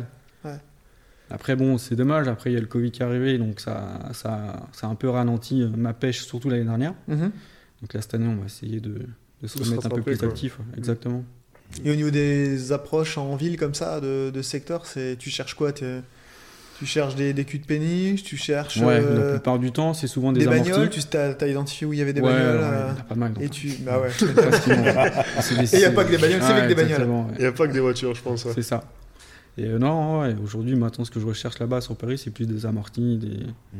des culs de péniche, euh, vraiment là où je sais que le, le poisson il peut stagner, il peut rester dans la zone en tout cas. Ouais. Et après, il faut le chercher, hein, parce que Mm. souvent les poissons en scène, ils font, je sais pas, ils vont traîner sur une zone entre 200 et 600, 1 km, mais ils Ouais. vont tout le temps tourner en rond comme ça. Ouais. Souvent, il y a des poissons qu'on a fait euh, il y a 3-4 ans, et ben on va les refaire sur euh, quasiment la même zone, Ah ouais. mais 3-4 ans après, tu vois Ouais. sur 600 mètres, euh, sur, sur un espace de 600 mètres qui, sur le poste précédent. Tu vois, c'est, c'est- Ouais, ils restent tout le temps dans, dans le même Ouais, ils secteur. sont secteur, sédentarisés sur, sur, un sec- sur une longueur, quoi. Ouais.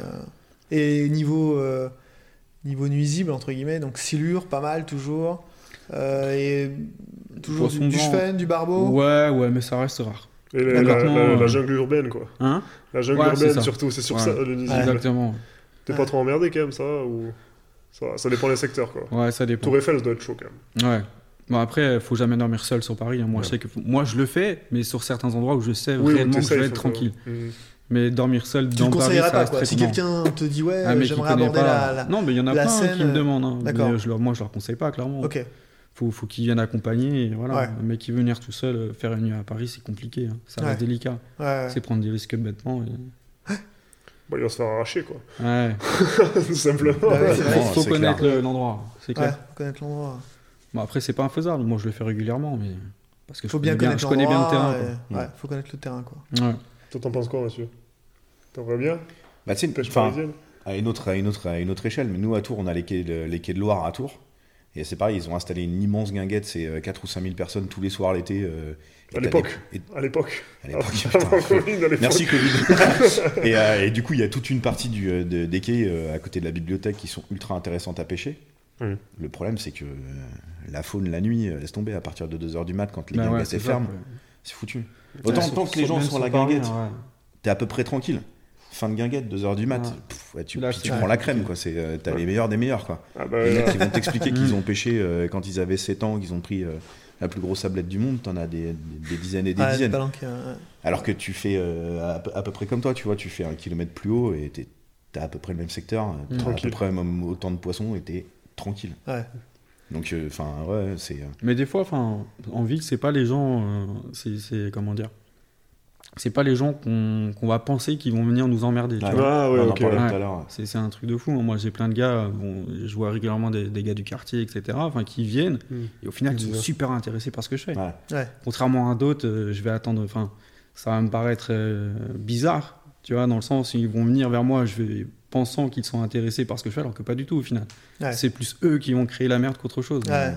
Donc, euh, non, tu faut- réagis comment alors si quelqu'un euh, si quelqu'un vient et te chauffe, ça a dû t'arriver, et tu c'est quoi la bonne réaction si tu vois, si ça arrive à des gars qui nous écoutent, euh, Bah, la bonne réaction à avoir. euh, t'es tout seul, je sais pas, ils sont deux trois, c'est quoi la bonne réaction?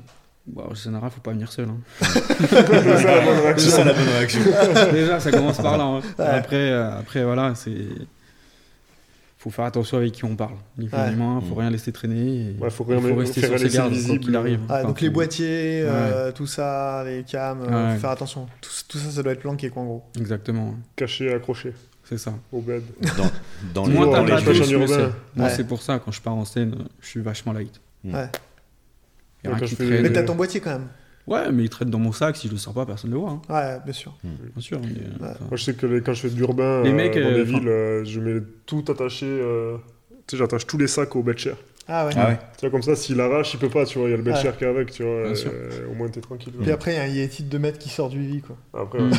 Bah, généralement, ouais, j'ai toujours une petite. euh, Ma mat, tu sais, par exemple, il a une machette. Ah ouais, d'accord. Ah ouais, il, a- petite, euh, Lui, c'est vraiment un sanglier. Ouais, ours, lui, c'est un sanglier. c'est- un mélange entre un sanglier et un ours, ce mec. Il est génial. Il sort ça. Tu sais, en plus, elle a un fourreau. mi-sanglier. Un sanglier ours. En plus, c'est un fourreau, tu vois, quand tu tires, ça fait le bruit, là. Il a une attaque pour attaquer qui, lui? Ah, il est malade, bah, il s'en fout. Moi, j'ai une petite matraque euh, que je cale sous le. Ouais, moi aussi. Histoire de, faire petit un accueil vois. chaleureux à, ceux qui voudraient kiffé, s'inviter. Ah, bah oui, euh, plein d'amour et de tendresse, tu vois. euh, Un gros câlin. bah là, oui, il va en prendre un va fais-nous rêver un peu là sur le cheptel euh, carpe. euh, C'est quoi la, en scène euh, pour ceux qui voudraient euh, l'aborder c'est La moyenne des, des- des poissons aujourd'hui, ça se situe comment La part de miroirs, de communes, c'est C'est pareil, c'est vachement sectorisé, j'ai. Tu vois, il y, a- il y a énormément. Il va y avoir des secteurs où ça va être que des petites communes. Ah, hein. T'as d'autres secteurs, tu vas avoir des très beaux poissons, des grosses miroirs. Enfin, c'est. Ça dépend vraiment les secteurs. Et toi sur les secteurs que d'abord, t'arrives à avoir des moyennes sympas? Ouais, parce que maintenant je les connais. Ok. Mais quand tu pars à l'aveuglette, bah, c'est. C'est. Voilà, tu, tu Ouais. découvres sur le tas, quoi. Ouais, Ouais, c'est du pif. Mais c'est vachement sectorisé. là. ouais. Mais la moyenne, donc du coup, on a c'est quoi? Sur Paris même, t'as pas. Enfin, moi je trouve pas sur Paris même que t'as des gros poissons. T'en Ouais, as, hein, ouais. parce que j'en ai déjà Moi, j'ai jamais trouvé, c'est pour ça que hein. je voulais te- t'entendre là-dessus. J'ai jamais Ouais. trouvé qu'il y avait vraiment du gros fiche. euh, Bien sur- sûr, mais. euh, Mais Bon, faut t'as trouver. quelques, t'as quelques vachettes quand même. qui Ouais, traînent, sur quand Paris, ouais. même. Ouais. Mais euh, je dirais que les plus gros poissons, moi, ils se font quand même en dehors de Paris. Ouais. Ouais, ils sont Les plus plus gros. tranquilles. Ouais. Moins, de, moins de courant, moins de mouvement d'eau avec les moins de pollution, moins de silure. C'est Euh, ça. tout ça qui va. hein. Mmh. Euh, clair. Tu sais, les poissons, ils sont pas non plus trop trop cons. hein, Et qu'est-ce que toi, du coup, euh, pourquoi, pourquoi les quais euh, parisiens euh, C'est quoi la proximité? C'est à côté, donc tu, voilà, c'est naturellement. Tu dis, Ouais, bah, c'est pour pêcher, j'y vais, quoi. C'est à côté. euh. Ouais, ça s'est fait naturellement. hein. Enfin, J'ai toujours kiffé la pêche, donc euh, quand j'ai vu la Seine, je me suis lancé comme si que je me lançais dans une petite rivière. Ouais, c'est ça. Ah, j'ai pas vu le. Ouais, c'est local quoi. Ouais, voilà, C'est ça, exactement. comme les parcs lake, tout ça. C'est C'est ça. c'est local. Ouais. Ah, c'est un petit kiff. De toute façon, je te dis qu'il faut.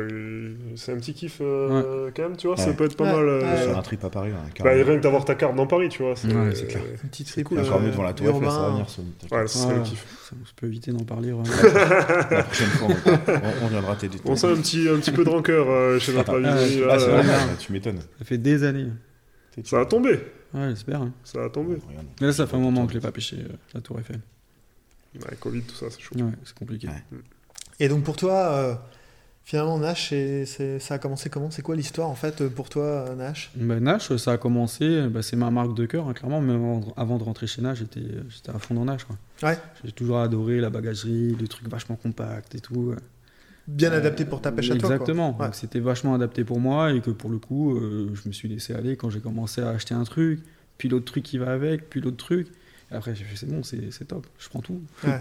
Je me suis pris et voilà, je me suis pris au jeu et j'ai kiffé. Et j'ai jamais reculé quoi. Après, euh, comment ça s'est fait? En soi C'était bah, à l'époque Olivier hein, qui m'avait contacté, euh, Mhm. qui m'avait contacté parce qu'il aimait bien ce que je faisais dans Paris, etc. Il a vu aussi que j'adorais la marque.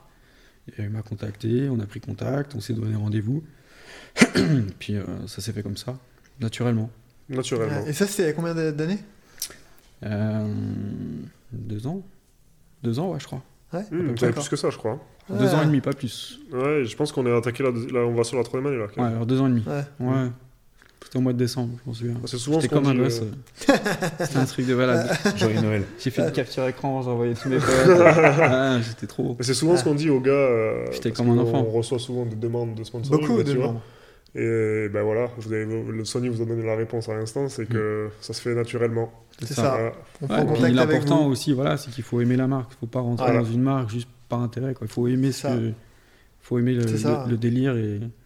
Et, Et qu'est-ce que t'aimes le plus dans, dans Nash en fait? Bah, du Donc, coup, voilà. Tu disais les on, produits on change, euh, compacts. tu vois, voilà, c'est complètement bah, du coup, ça- ça enchaîne. la transition voilà, est toute absolument faite, parfaite. quoi, Jocelyn. Ouais. Comment ça? Bah, dans, dans, dans, dans la gamme, euh, qu'est-ce qui, qu'est-ce qui vraiment pour toi euh, te parle le plus quoi? Quel est le produit Ouais, sans lequel tu pourrais pas aller euh, au bord de l'eau de la gamme Nash? Bah, C'est Scope, hein. c'est tout, tout l'ensemble Bah, voilà. de Scope. Hein. Un de plus. Ouais, ouais, clairement. En hein. plus, Ouais. Je me voyais pas sans. Ouais.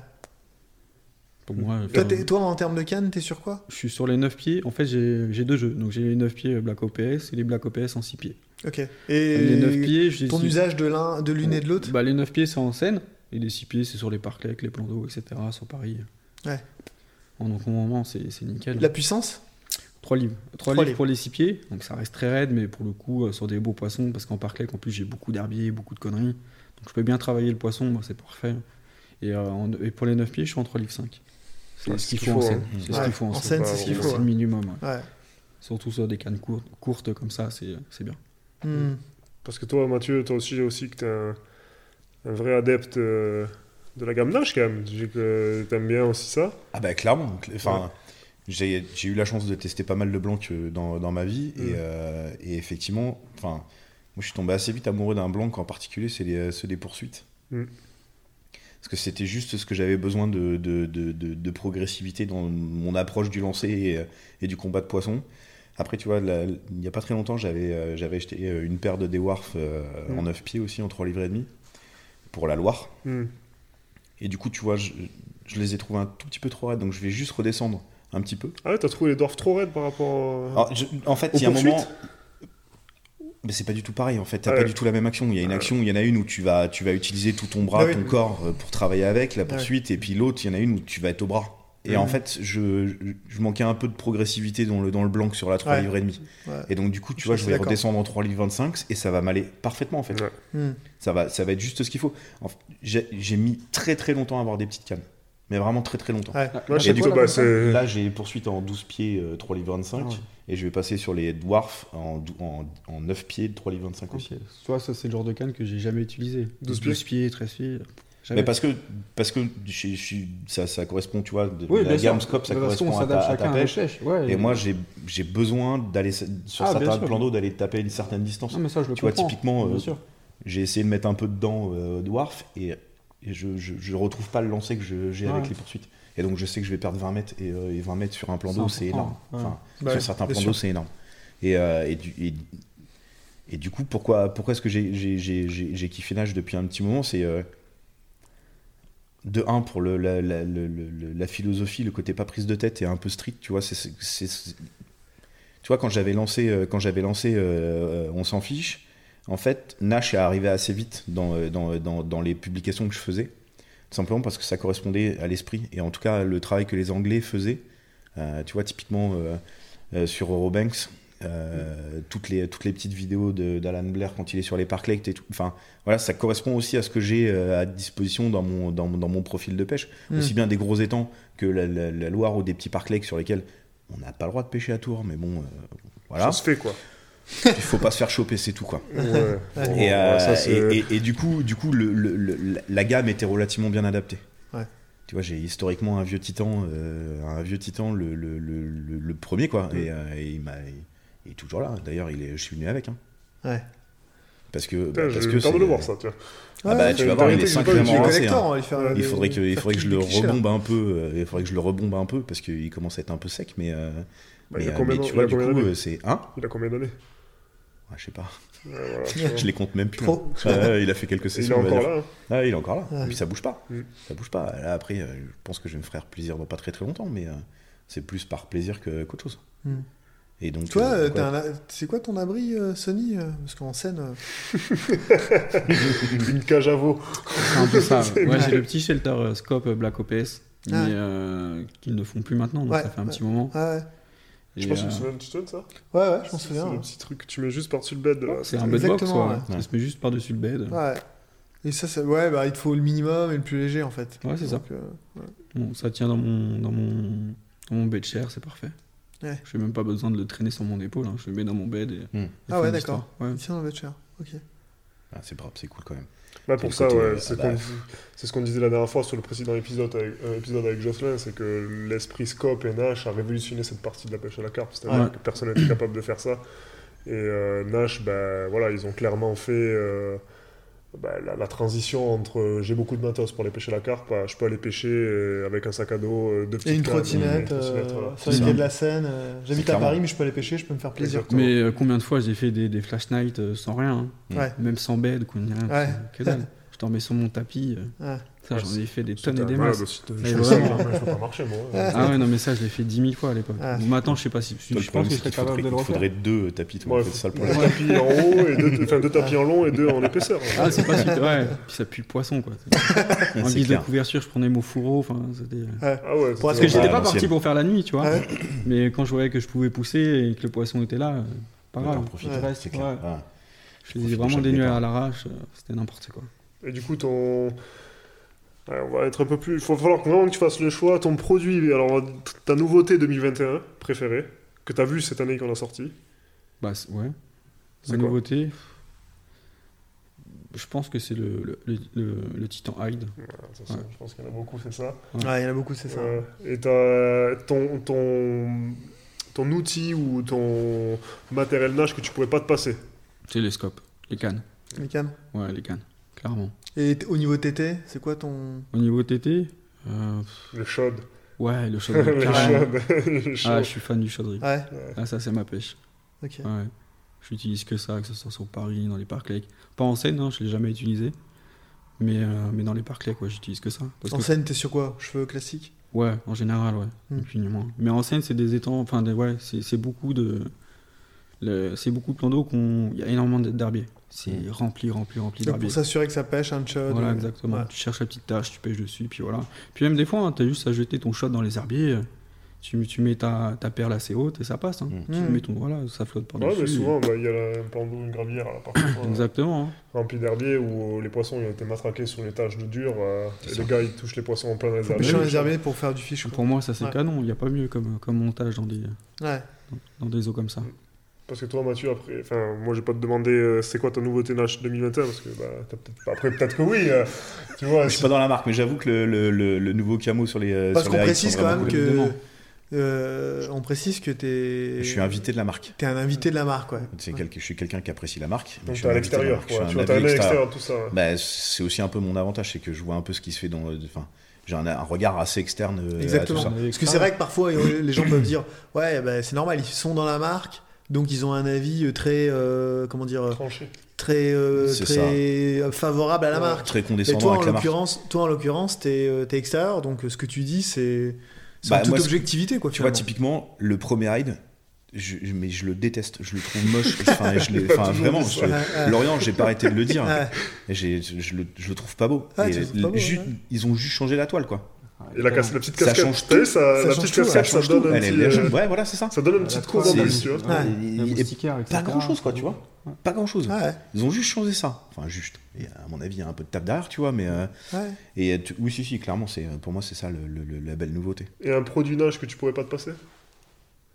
Mes poursuites, ce serait vraiment compliqué. tu vois, toi, c'est tes scopes et moi, c'est mes poursuites. Ouais. Un peu- Complémentaire. Même sur des. Même, en fait, je, je veux vraiment tomber amoureux des blancs. Je, je- je- je- Mais les 12 pieds, du coup. des 12 pieds, ouais. Parce que les 10 pieds sont raides. Hein. Ah, les 10 pieds, c'est Ouais, raidasse. les raids, sont, elles sont Ouais. très très puissantes. Euh, Souvent, Ouais. beaucoup de gens nous disent que bah, d'ailleurs, elles sont Ouais. plus puissantes que les scopes en 3,5 Ah ouais, à équivalence. Ouais. Elles sont très très puissantes ouais, comme canne. hein. Ouais, et, mais trop, du coup. Ouais. Enfin, pour moi, trop. Mm. Tu vois, même, t'as moins. même, enfin, j'en ai pas l'utilité. Mm. Je, je perds un plaisir euh, dans, me- dans, dans mon combat et dans ma manière de travailler le poisson. Je, tu, tu peux pas me mettre une trique dans les mains. Je perds mon poison, c'est sûr et certain. Mm. Mais ça, il y a que avec les années que tu passes au bord de l'eau que tu Bah t'en ouais, aperçois. tu quoi. le, tu le vois. Mais du coup, je suis tombé sur un espèce de confort que j'avais pas avant. Ou alors que je retrouvais sur des gammes de cannes qui avaient des prix euh, qui, étaient, euh, qui étaient déraisonnables par rapport à mon budget. Hmm. Ah non, clairement. Hmm. Bah du coup, on va... Parce que nous, on va pas se mouiller sur notre LNH. Hein. Non. Nous, on aime tout. Euh, donc euh, voilà, on va passer une petite transition pour finir. On va faire un peu de radio libre, euh, un peu d'anecdotes, un peu tout ça. Euh, déjà, Sony, bah, vu que ton, on peut te catégoriser, enfin, on, on te catégorise plutôt comme un pêcheur urbain à Paris, Mhm. mais quelle Parce est que la... c'est beaucoup ce que tu ce que montres. tu fais, c'est vrai. Ouais, je pense que t'es juste un amoureux de la pêche. Voilà, c'est pour ça que beaucoup à Paris, la- quoi. la question est quelle est la destination de rêve que tu aimerais pêcher Tu vois Au dehors de Paris? Là, tu as, un spot vraiment qui dit je veux aller là, tu vois. Bah, j'aimerais bien faire un grand lac, tu vois. C'est une pêche que j'ai jamais faite. euh, un truc vraiment. Bateau, Exactement, ouais. Pêche de bateau, je pense que je kifferais. Ouais. de la recherche, Ah, tout ça. cabine, Bateau, etc. bateau cabine. Ouais, bateau cabine, Ouais. exactement. D'accord. Ça, je pense que c'est un truc que je kifferais. Après, je t'avoue que. Toi, tu serais juste content d'être au bord de l'eau. Ouais, voilà. C'est juste pour euh, essayer de, de voir si j'arriverais à vivre, enfin, à me contenter de ça, du moins. Hmm. Si je devais partir de Paris ou quoi que ce soit, tu vois. Ouais. Pour me dire, ouais, c'est vraiment cool, c'est vrai que ça pourrait me plaire. Ok. Parce que c'est vrai que quand je, me, quand je pars de Paris, ça me manque au final. Ouais, t'as toujours manque. besoin. J'ai toujours besoin, euh, carrément. Il y a, c'est l'année dernière, j'ai fait un road trip sur Nantes, un road trip Ouais. urbain. C'était dément, j'ai kiffé. Et ça, je pourrais le faire dans toutes les villes de France si je pouvais. Ouais. Ça, j'adore. j'adore. Sur Lyon. C'est hein? Sur Ouais, Lyon. exactement. Nous, on a des bouquets euh, bien urbains aussi. Mhm. Ouais. Hmm. Et les poissons? Ouais, il y a Ouais, du poisson, bien sûr. Plus qu'en Puis on a une chance, nous, c'est que on a le Rhône, mais on a aussi la Saône. Ouais. Euh, et donc, euh, bah, donc ça fait. C'est varié. C'est très Ouais. varié, ouais. Parce que c'est vraiment pas du tout euh, les mêmes cours d'eau. Euh, donc, euh, ouais, c'est intéressant. hein. Bah, écoute, pourquoi pas Bah, à faire ça. Exactement. Une, des- euh, une- Destination de rêve, quoi? Ouais, deux. Ah, Une, deux. parce que je l'ai jamais fait, j'ai regretté de pas l'avoir fait quand j'étais plus jeune, c'est le DER, c'est Mhm. sûr. Parce que j'aurais pu avoir la chance de le faire au moment où c'était pas encore trop trop pêché depuis trop longtemps. Et je l'ai jamais fait, et je, voilà, je le regrette. Donc je pense que ce serait une destination que j'aimerais bien faire. Et après, euh, le Portugal. Ah ouais, tu m'en as souvent parlé. hein. Le Portugal, euh, pour, bah, justement, l'avantage, on en parlait tout à l'heure du débat avec les pêcheurs de carnassier qui étaient très mobiles et tout. Bah, l'avantage que j'ai eu, c'est d'avoir été mobile là-bas parce que j'ai pêché avec le Black Bass. J'ai vu des blocs, mais des blocs. Et puis, euh, enfin, zéro pression de pêche. Ouais. Mais zéro. Ouais, c'est ça qui est juste euh, incroyable. après, ce que Mm. je disais à Sonny tout à l'heure, c'est que la moyenne, c'est une moyenne de saucisses, quoi. Tu as du Ouais. 3-4 kilos. Ouais. Par contre, le- sur certains secteurs, à, c'est à péter un boulon. Ouais, Et t'es trop sûr et certain qu'elles ont jamais vu une bille, qu'elles ont jamais vu un grain de maïs avait jamais vu un hameçon. et jamais vu un hameçon. Mm. Ah, c'est clair. Et donc, y a en fait, il y a des immenses barrages dans le sud de l'Alentejo, qui est une région au sud de Lisbonne, dont le barrage de Alqueva. Et Alqueva, là-bas, c'est euh, enfin, alors c'est le paradis des pêcheurs de black bass. Mm. C'est là-bas où tu vois le plus grand nombre de bass boats de tout le Portugal. Mais, euh, mais c'est aussi là-bas où, à mon avis, il y a T'as des cartes de malade, quoi. T'as des carnages à faire. Ouais. vraiment des carnages. Et là, t'es en mode explo, quoi. C'est euh, Ouais, c'est ça, c'est vraiment. c'est c'est- c'est une, c'est une autre pratique, c'est une autre, Bah, c'est- c'est c'est du- une c'est de autre la approche, euh, c'est du pioneering. C'est quoi. du pioneering, ouais, exactement. ouais. Exactement. Il commence à y avoir quelques Français qui y vont. Ouais. Euh, De plus en plus. de plus en plus, ouais. Euh, et, euh, et- et du coup, c'est bien, ils commencent à défraîchir un peu le terrain. Et comme ce que je disais tout à l'heure aussi à Sonia en, en discutant, c'est que commence à y avoir de plus en plus de youtubeurs aussi. Ouais. Parce que la recherche d'informations, euh, j'ai pas forcément de barrière de la langue parce que je parle le portugais, mais euh, il y a zéro info en fait, parce que les mecs pêchent pas la carpe. Ouais, d'accord. Ou alors, euh, Ouais, c'est des clubs qui pêchent euh, entre eux et il ouais. y a vraiment tout à découvrir. Et donc, du coup, maintenant, avec cette nouvelle génération, c'est des jeunes, hein, et les gamins, ils ont entre 18 et, euh, et 30 ans, qui ont des chaînes YouTube, et les mecs, ils t'emmènent avec eux, et tu commences à découvrir un petit peu. Et en fait, tu t'aperçois que les mecs, même en, en débutant la pêche de la carpe, ils pêchent direct à la bille, et avec des, et, avec des, des bonnes billes, quoi, tu vois. c'est Mm.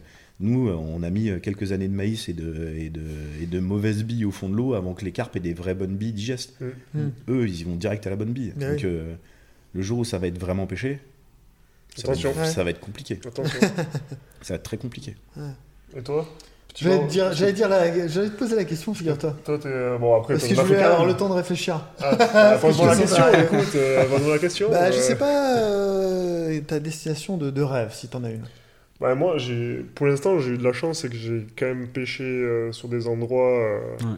bah, qui m'avaient fait rêver déjà. J'ai eu fait le lac Bled, qui était pour moi Ouais. un spot euh, assez mythique. Ouais. Euh, J'avais un spot qui me faisait rêver, c'était Mekinenza aussi.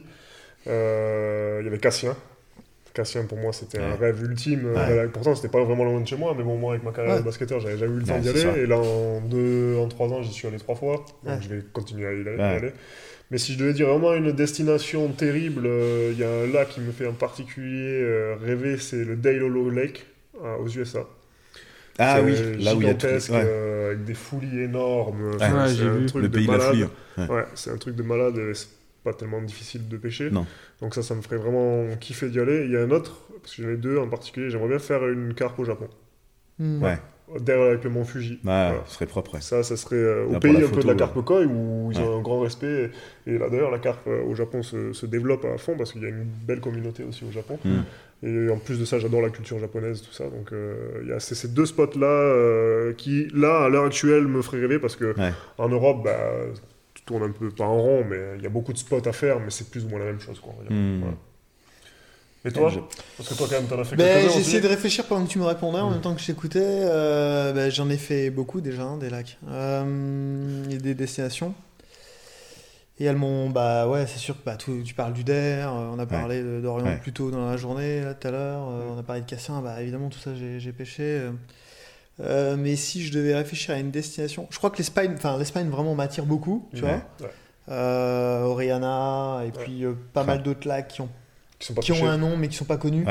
Et euh, ça, c'est quelque chose qui, moi, m'intéresserait vraiment. J'aimerais bien aussi aller plus dans l'Est. Tout ce qui est Autriche, tout ça. Euh, Ouais, J'ai eu la chance d'y aller en Autriche. Ouais, t'as eu l'occasion d'y aller, ouais. Ouais, L'année dernière, je crois. Autriche, ouais, l'année dernière, super, je me suis régalé. J'ai aussi la chance eu- de faire mes poissons anglais aussi.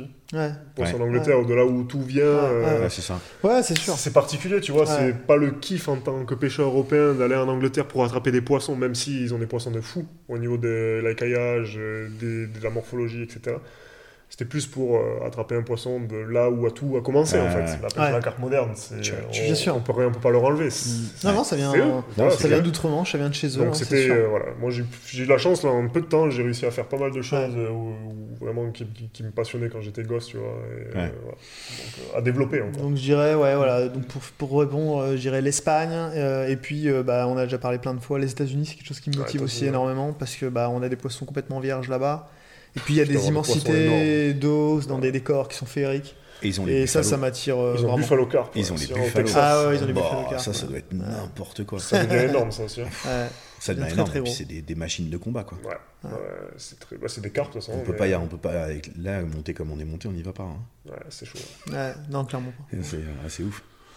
Euh, Les États-Unis. comment on pourrait dire euh, pour finir euh, du coup, euh, ah non, mais tiens, on va faire un petit, un petit dernier vite fait. Euh, un poisson que, en particulier que t'aimerais, un poisson de rêve.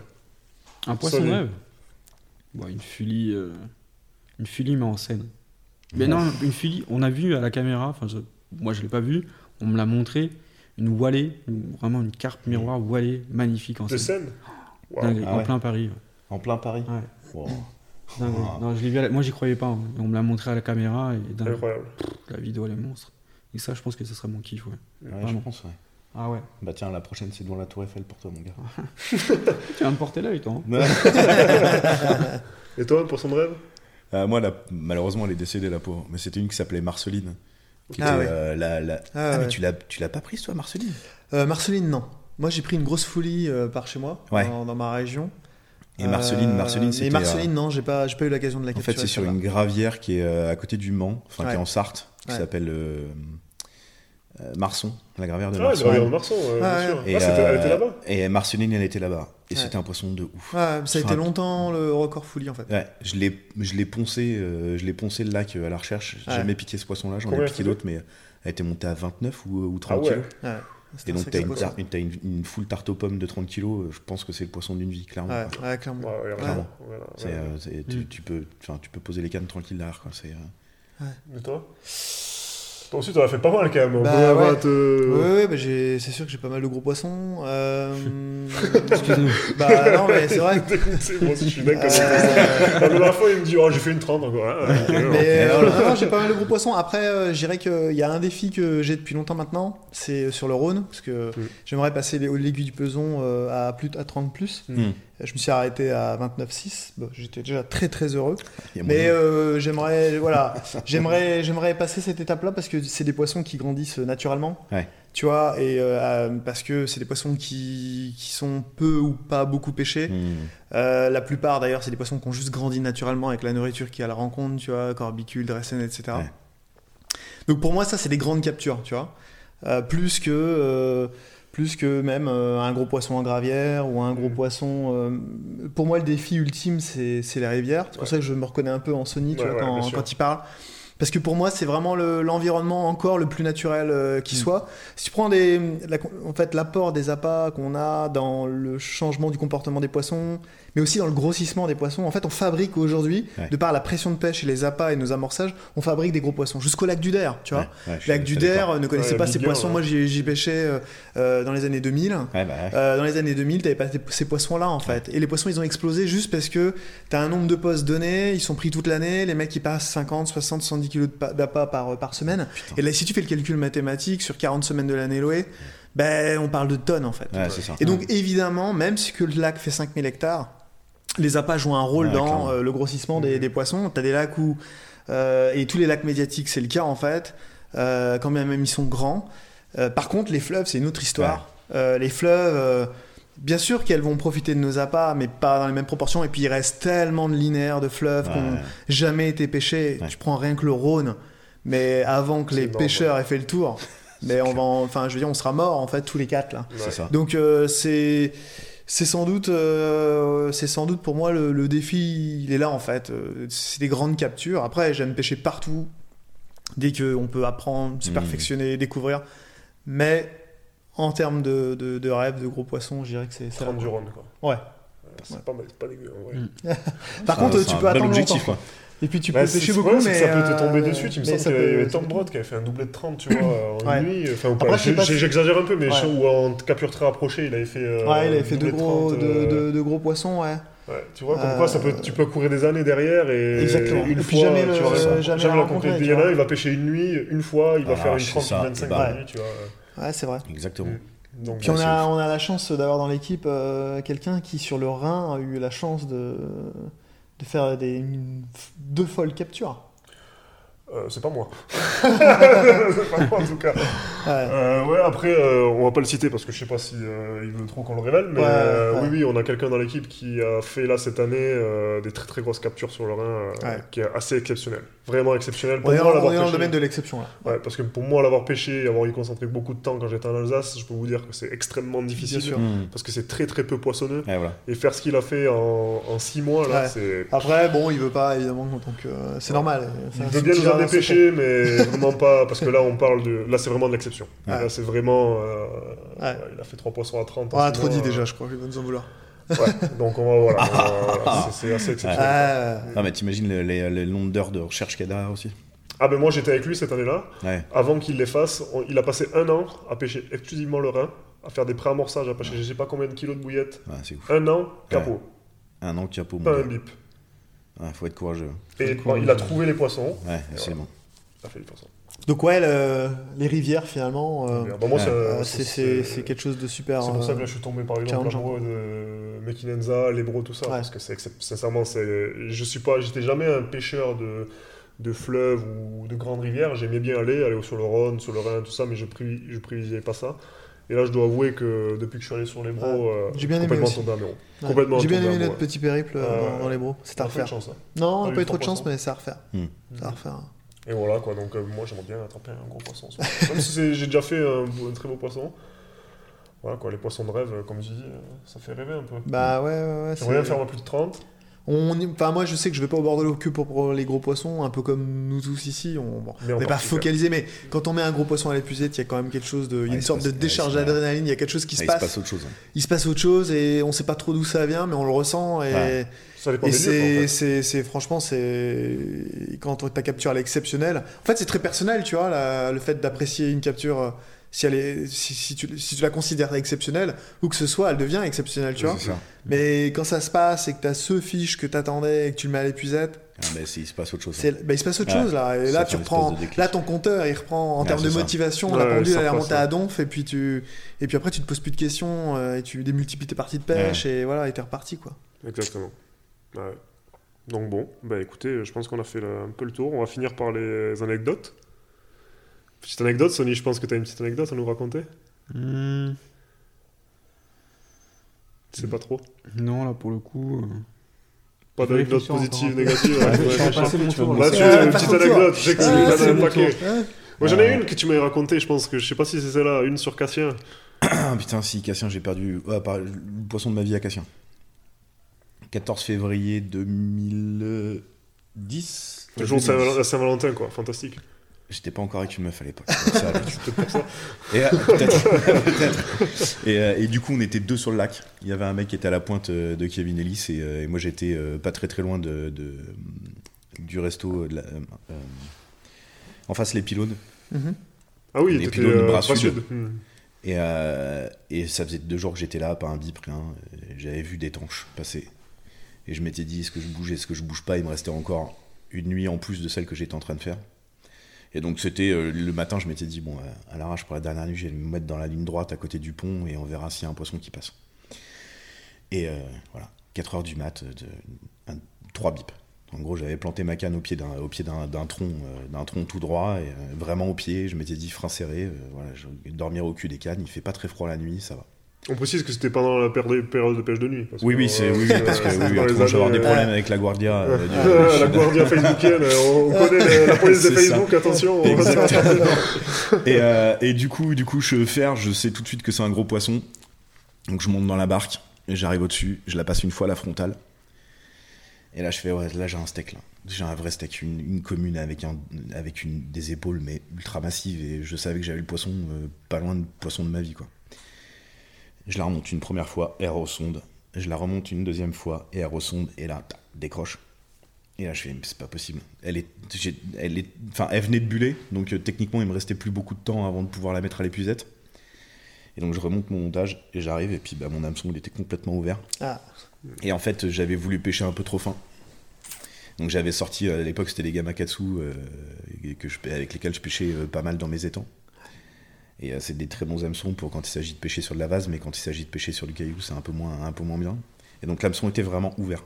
Mais vraiment ouvert. Et donc, j'ai perdu le poisson d'une vie euh, comme ça, euh, bêtement. Quelle tristesse. Ah, bah, la canne, elle a volé dans, la, elle a volé dans le bateau. Ah, je connais bien ça, moi. Et je me suis mis à crier en plein milieu du lac, à tel point que le pêcheur d'en face, euh, après, le- quand il avait plié le lendemain, il était venu me voir en mode ça va, t'as pas eu de galère et tout. Je fais non, j'ai juste perdu le plus gros poisson de ma vie, mais autrement ça va quoi.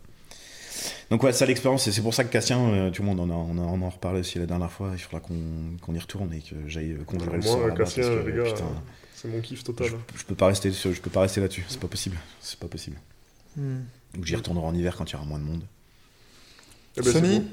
une Sony, t'as anecdote trouvé du coup, t'as eu le temps d'y réfléchir? Ouais, bah en, en vrai, j'en ai plein. J'en ai Ouais, plein, c'est en fait. juste que je sais pas laquelle dire. Si je devais en dire une, il y a l'histoire. J'avais fait une story, je sais pas si vous vous en souvenez, avec un sabre qui avait atterri pas très loin de nous. Un quoi Sabre. Un sabre. Ah ouais, un sabre. Ouais, Ça ah m'a- non, tu l'avais pas vu Si, je crois, tu m'avais envoyé. Ça Sur les quais de. Seine, je dormais avec, avec un pote à moi, donc on faisait le coup du soir, donc pas d'abri en général. Moi, je mets rien en quai de Seine. Je mets pas d'abri, je mets juste mon bed chair et, et je, fais, je dors à la belle étoile. Et donc, euh, on dormait juste en dessous d'un pont.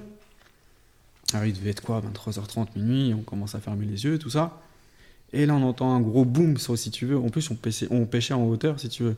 L'eau était bien 3 mètres en dessous de nous et on pêchait euh, vraiment sur un petit quai euh, minuscule. Il y, avait, il y avait des motos qui passaient à côté de nous, enfin, c'était vraiment minuscule. Il y avait un mètre, euh, vraiment, un bon mètre quoi, entre la barrière et le mur. Et si tu veux, on avait calé les bêtes là. Et euh, donc, euh, donc, il y avait un pont qui passait euh, juste au-dessus de nous.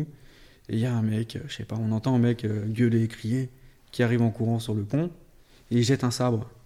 Mais il nous avait pas vu en dessous en fait. Je crois qu'il voulait, se dé- il voulait se débarrasser du, du sabre en fait. D'accord. Tu vois Et il a raté son coup. Donc le sabre il a atterri sur euh, la barrière du, de- Ouais. du quai sur lequel on dormait. Donc il a rebondi, il a atterri juste à côté de nous.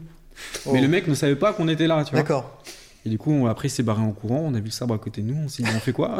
Euh, Et voilà, c'était- ah ouais, ok. Ouais.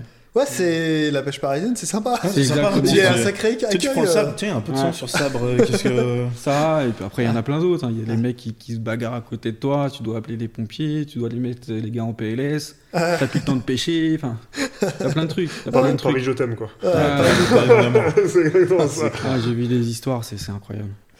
Ah, c'est- Eh ben écoute, tu, es jamais, tu dors jamais tranquillement sur Paris. Toujours des trucs. Une anecdote, Lolo euh, en T'as vu, anecdote. là, cette fois-ci, je t'ai devancé sur Ouais, la tu m'as question. devancé, du coup, je suis pas prêt. Eh ben, c'est pas grave. Euh, en anecdote, euh, qu'est-ce que j'ai eu? Oh putain, je suis pas prêt. Euh... Mais déjà, Salagou, c'était quand même une belle Salagou, somme d'anecdotes. Carnat, Ouais, euh, c'était pas mal, c'était pas mal euh, en anecdote. Euh, deuxième anecdote, euh, qu'est-ce que je pourrais dire? En positif peut-être? Ouais, non. ouais. Tiens, je te la retourne d'abord. Faut que tout à l'heure, tu la Ah, retournes, malin, Laisse-moi me réfléchir. On balle au centre. Tiens. Aïe, aïe, aïe. Euh, des anecdotes, j'en ai D'ailleurs, beaucoup, j'en ai bien une sûr. autre aussi après. Elle est énorme. Et ça, il est chaud, on l'a lancé. Allez, Ça, on a- on lancé Les gars, pêchera vraiment pas ce soir, c'est pas possible. Ça va être chaud pour ça. En tout cas, on va pêcher à la nuit, ça c'est sûr. Ouais, Ah, c'est comme sûr. d'hab. Euh, anecdote, anecdote, anecdote. euh, ouais, bah écoute, euh, je, je vais t'en citer une qui est. Je vais t'en citer deux. La première, elle est, elle est presque comique. Enfin, pour- dans ma situation où j'étais, c'était vraiment comique. En 2005, quand je suis parti pêcher, donc euh, j'ai démissionné, ce que je disais précédemment dans, la Mmh, Dans précédente émission.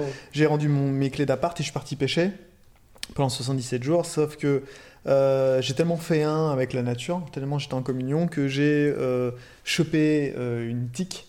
Ah. Ou un tic, une tique. Une Ah, tique. oui. Une tique euh, sur euh, un endroit qui est délicat, quoi. Euh, Les ronfles. bien dit. C'était très joli. Euh, Et donc, bah, en fait, euh, bah, on sait tous que c'est pas simple à enlever. Mhm. Et donc j'ai cherché à l'enlever, mais sans trop de succès, parce que j'avais pas prévu de pince à positif, ou de. Et puis un Ou briquet, d'alcool ou un de briquet produits sur les spécifiques. ronfles, c'est pas génial. C'est pas va se super. C'est pas super. Non. Donc je me suis retrouvé, donc j'avais déjà euh, séjourné au bord de l'eau déjà pas mal de, de- de nuits et de jours, et euh, j'étais pas spécialement propre. Et donc en fait, quand je prends rendez-vous avec le médecin pour essayer de me la faire enlever, cette euh, fichue tique là où elle devait pas être, euh, bah, en fait, je prends rendez-vous donc euh, avec, euh, avec un homme. Donc donc c'était un médecin. Il me dit ouais donc voilà un médecin normal quoi, un généraliste. Et donc je me pointe au cabinet et donc le lendemain. Et là il se trouve en fait que il n'était pas là. Et c'était donc euh, une doctresse qui était là. Eh, de Dieu. Euh, Bizarre. plutôt, Jean Madame, plutôt, euh, plutôt jolie. Forcément. Et euh, Sinon, Ouais, c'est pas drôle. en tout cas, ouais, c'était une femme plutôt pas mal. Et, euh, et voilà, et donc je me suis retrouvé dans cette situation un peu spéciale où euh, elle a- s'est amusée à passer une lame de scalpel euh, délicatement euh, Mmh. pour euh, ronds. faire une légère euh, euh, Une excision, ouais, incision pour pouvoir euh, enlever euh, la, la tique. Donc ça, c'était une anecdote qui m'a marqué beaucoup, beaucoup, beaucoup, parce que c'était un peu traumatisant sur le moment, tu vois. Ah, ben, Entre l'hygiène et machin, c'était pas simple pour moi. sortais de la pêche. prendre pour un Je gros sortais de la pêche en fait. Donc, euh, donc voilà. Puis on monte pas ses ronfles à tout le monde. Quoi. bah, puis on monte pas ses ronfles Bah, à tout le monde, tu vois. T'es censé avoir un peu d'intimité, quoi. Mais tu lui as dit que tu sortais de la pêche ou Hein tu, tu lui as dit que tu sortais Ah oui, bien sûr. ouais, Donc C'est euh, mieux, je après, j'étais au bord d'Orient. donc j'avais- justifié, quoi, Euh, tu vois, c'est justifié. Bien sûr, ouais, tu vois, j'ai- j'étais obligé de me justifier. T'es mal à l'aise, hein, tu vois. Je euh, comprends. Ah bah, Aujourd'hui, je serais peut-être moins mal à l'aise, je suis un peu plus vieux, mais à l'époque, franchement, j'en menais pas large. Et la deuxième que je citerai en anecdote, puisque vraiment, elle m'a aussi marqué, c'est pour H2O à Cassien, avec, euh, on va reparler de Cassien, avec, euh, avec Thierry, où là, euh, on est sur un, on pêche un premier poste avec Alan, donc Kevin Ellis, le poste idéal, Ouais, parfait, le plateau, machin, sauf que les touches se font attendre, une seule capture, c'est difficile. Et puis euh, l'horloge tourne, la vidéo, euh, bah, le temps s'écoule et il faut trouver une solution. Et là, avec Thierry, on part euh, à l'aventure sur un nouveau secteur. Enfin, je pars prospecter avant, et puis après, on décide tous les deux de. de, de- il, il décide de me suivre. Et on se retrouve sur un poste de. Un poste de. Comment je pourrais qualifier De, de bouquetin, en fait. Ouais. Et. euh, hyper abrupt, c'était- euh, tu vois, vraiment le truc où tu personne songe à s'y installer. Ouais. Et moi, je m'y suis installé précisément parce que je me suis dit, bah, c'est sans doute une zone de sécurité. Mmh. Si personne peut s'y installer, compte tenu de la distance avec la berge d'en face, c'est une zone de sécurité. Donc les Ouais. poissons, il doit y en avoir quelques-uns et peut-être je peux trouver une solution là. Et euh, pendant que j'essayais de préparer mes cannes, bah, Thierry, lui, était en train de, de d'aménager la berge, euh, enfin couper des branches et surtout de atteler euh, nos affaires aux branches et nos levées de chair aux, aux branches avec des tendeurs, avec des ficelles, bon bref. Et euh, bon, c'était c'est un, un super souvenir parce que en plus on finit avec un super poisson, une grosse va, ouais. Euh, je casse un autre poisson et bah voilà donc c'est pour moi c'était un, un moment sympa aussi en termes d'anecdotes voilà Ouais. et c'est à ton tour Bah, en termes d'anecdotes, euh, j'ai pas. euh, jamais. Moi, je, sincèrement, je vais vous décevoir. Je suis pas très euh, passionnant. quoi, hein. t'as pas de tic euh, quelque part Pas de euh, tic au baloche, non. ça, j'ai pas ça. ah. En vrai, j'ai que eu des trucs positifs. Alors, je l'ai raconté tout à l'heure, c'était l'anecdote avec les pêcheurs au karma. euh, c'était assez marrant sur, à l'après-coup, bien sûr. Heureusement, ce jour-là, j'étais avec Cindy euh, pour une session au Salagou, donc du coup, ça m'a un peu. euh, Ouais, détendu. Ouais. Voilà, parce que je pense que au bout d'un moment, euh, ça, ça, ça tire un peu. Mais ouais, j'ai une anecdote sur Cassien, c'est pareil. euh, Bah, c'était tout récent parce que j'ai eu toujours eu un rêve, c'était d'attraper un poisson sur Cassien. Ouais. Et euh, on l'a fait pour Roam avec, avec Mamat. Malheureusement, Thierry n'a pas pu participer à ça parce qu'il est parti. Et euh, il est parti juste à. Pas à temps, du coup. voilà, Avant, vois. quoi. Avant, euh, il est parti pour filmer quelqu'un d'autre. Donc, du coup, on a dû se filmer le dernier matin. Et vraiment, au buzzer avant de partir, deux heures avant de partir, j'ai eu touche exceptionnelle. Poisson de comme fou, quoi euh, jusqu'au bout euh, clair. les poissons de 25. Ah, ouais. Mais Cassien, Ah, de toute mais façon, c'est- c'est. euh, c'est- c'est- bah ouais. Donc là, j'ai réalisé. Euh, Tant que t'es canne et pêche, c'est- c'est- t'as- potentiellement le poisson, un poisson de fou. Quoi, donc, euh, Moi, j'ai- j'ai j'ai réalisé l'un de mes rêves, clairement. Ouais. C'était vraiment un poisson que je voulais. euh, euh, plus de 25 à Cassien, quoi. C'était euh, un Hmm. truc assez extraordinaire. Et, bah, voilà, c'était assez récent. Après, j'ai pas de. Sincèrement, d'anecdote euh, comme ça, euh, sur le coup. euh, moi, tout se passe bien généralement à la pêche. Bah, à, c'est part, à part super, les capots, une- à part les capots, tu vois. tout se euh, passe bien ça veut dire qu'on va pouvoir passer à la transition sur les questions où ça se passe moins bien Euh, ouais. On va pouvoir passer sur ça avant de clôturer tout ça. Mais ça, les gars, vous allez rigoler. ouais Petit, euh, petite euh, parenthèse avant de finir. En fait, on s'est amusé à, À récupérer, euh, en fait, sur les vidéos, sur YouTube et sur Facebook, bah il y a euh, des commentaires, tu vois. Ah. Et euh, dans ces commentaires, euh, sur les négatifs. vidéos, Ouais. bah on s'est amusé à prendre les négatifs pour pour y répondre. Donc c'est, on n'a pas pris les positifs, parce qu'il y a beaucoup de positifs, heureusement. Exactement. On précise quand même qu'il y a plus de positifs que de Oui. négatifs. Mais Mais, a- attends, les négatifs, quoi. Et d'ailleurs, je vais te les lire les premiers parce qu'ils sont toi. Eh ben allons-y alors. Commentaire pour le podcast, je vois bien ça. Sur YouTube, Valérie et Manu Joubert. Il y a 4 mois, c'était pour un H2O. Euh, dommage qu'on n'ait rien appris encore une fois sur ces vidéos Nash. Vous n'avez pas le truc, les gars. Bon courage quand même. Bah, Bon sais, courage, yes. Je m'inscris. euh, je C'est cadeau, ça. je Ah, suis- ouais, c'est cadeau. C'est cadeau. ouais. Qu'est-ce qu'il dit? Il dit quoi Il dit? Ça Il tombe dit, bien, il y en a un- on n'apprend rien qui arrive. encore une fois. On apprend rien encore une fois, d'accord. Eh ben, désolé, de, désolé pour euh, comment il s'appelle? Valérie et Manu. Hein, je, Joubert, je pense Et que c'est plus Manu euh, que Manu Valérie, Joubert. Bah, Manu, tu sais quoi? Je suis déçu si t'as rien appris. Parce que bah, l'objectif c'est de partager quelque chose, mais dans nos vidéos il n'y a pas toujours à apprendre. Parfois il y a juste à kiffer, à regarder la vidéo. C'est euh, voilà, nous on cherche pas, à- on n'est pas des enseignants en fait. On n'est pas, on, on se prétend pas non plus expert de la pêche. On aide. On essaie d'aider. Bah, voilà. Ceux que ça aide, ça aide. Ceux que ça aide pas, ben tant pis. Bah voilà, donc désolé si t'as pas, euh, si t'as rien appris, mais euh, tu sais quoi? Je te propose de regarder le prochain H2O. Tu vas être Euh, Peut-être que t'apprendras quelque Ouais, chose. parce qu'il est très intéressant. J'ai eu la chance de le voir. C'est plutôt sympa.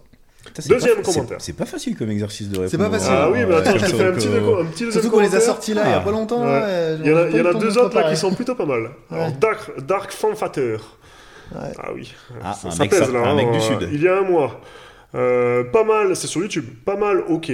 Mais arrêtez avec vos prix salés. Vous pouvez pas prétendre faire, à faire concurrence à Dewa ou Shimano. Vous, vos moulins, vous pouvez vous les garder. Ah ouais, donc ils font référence au GT 6000 là. Je pense, oui. Vu que. Donc il dit quoi? Il dit nos prix sont Il chers dit que, en gros, faut qu'on arrête de parader et que les moulinets, on se les garde. J'ai envie de lui dire, euh, t'es Il- pas obligé de les acheter. Est-ce que tu les as essayés?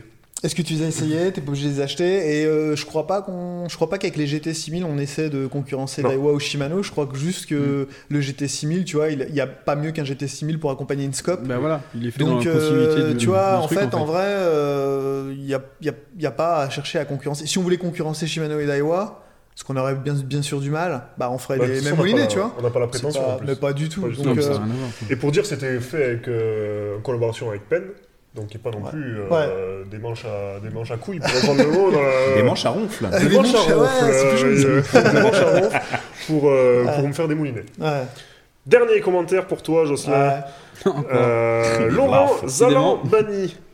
Euh, on Laurent, va rigoler sur celui-là. Ouais, notre ami Laurent qui nous dit euh, Jocelyn Dupré, probablement un des meilleurs carpistes de sa génération. Très beau. Hein Ça commence Attention, bien. ça regarde, commence tu la vois la pommade Ça commence bien. Tu la vois la pommade Mais- Transformé en représentant de matos superflu, sacré Kevin Nash, c'est fort, ça m'attriste.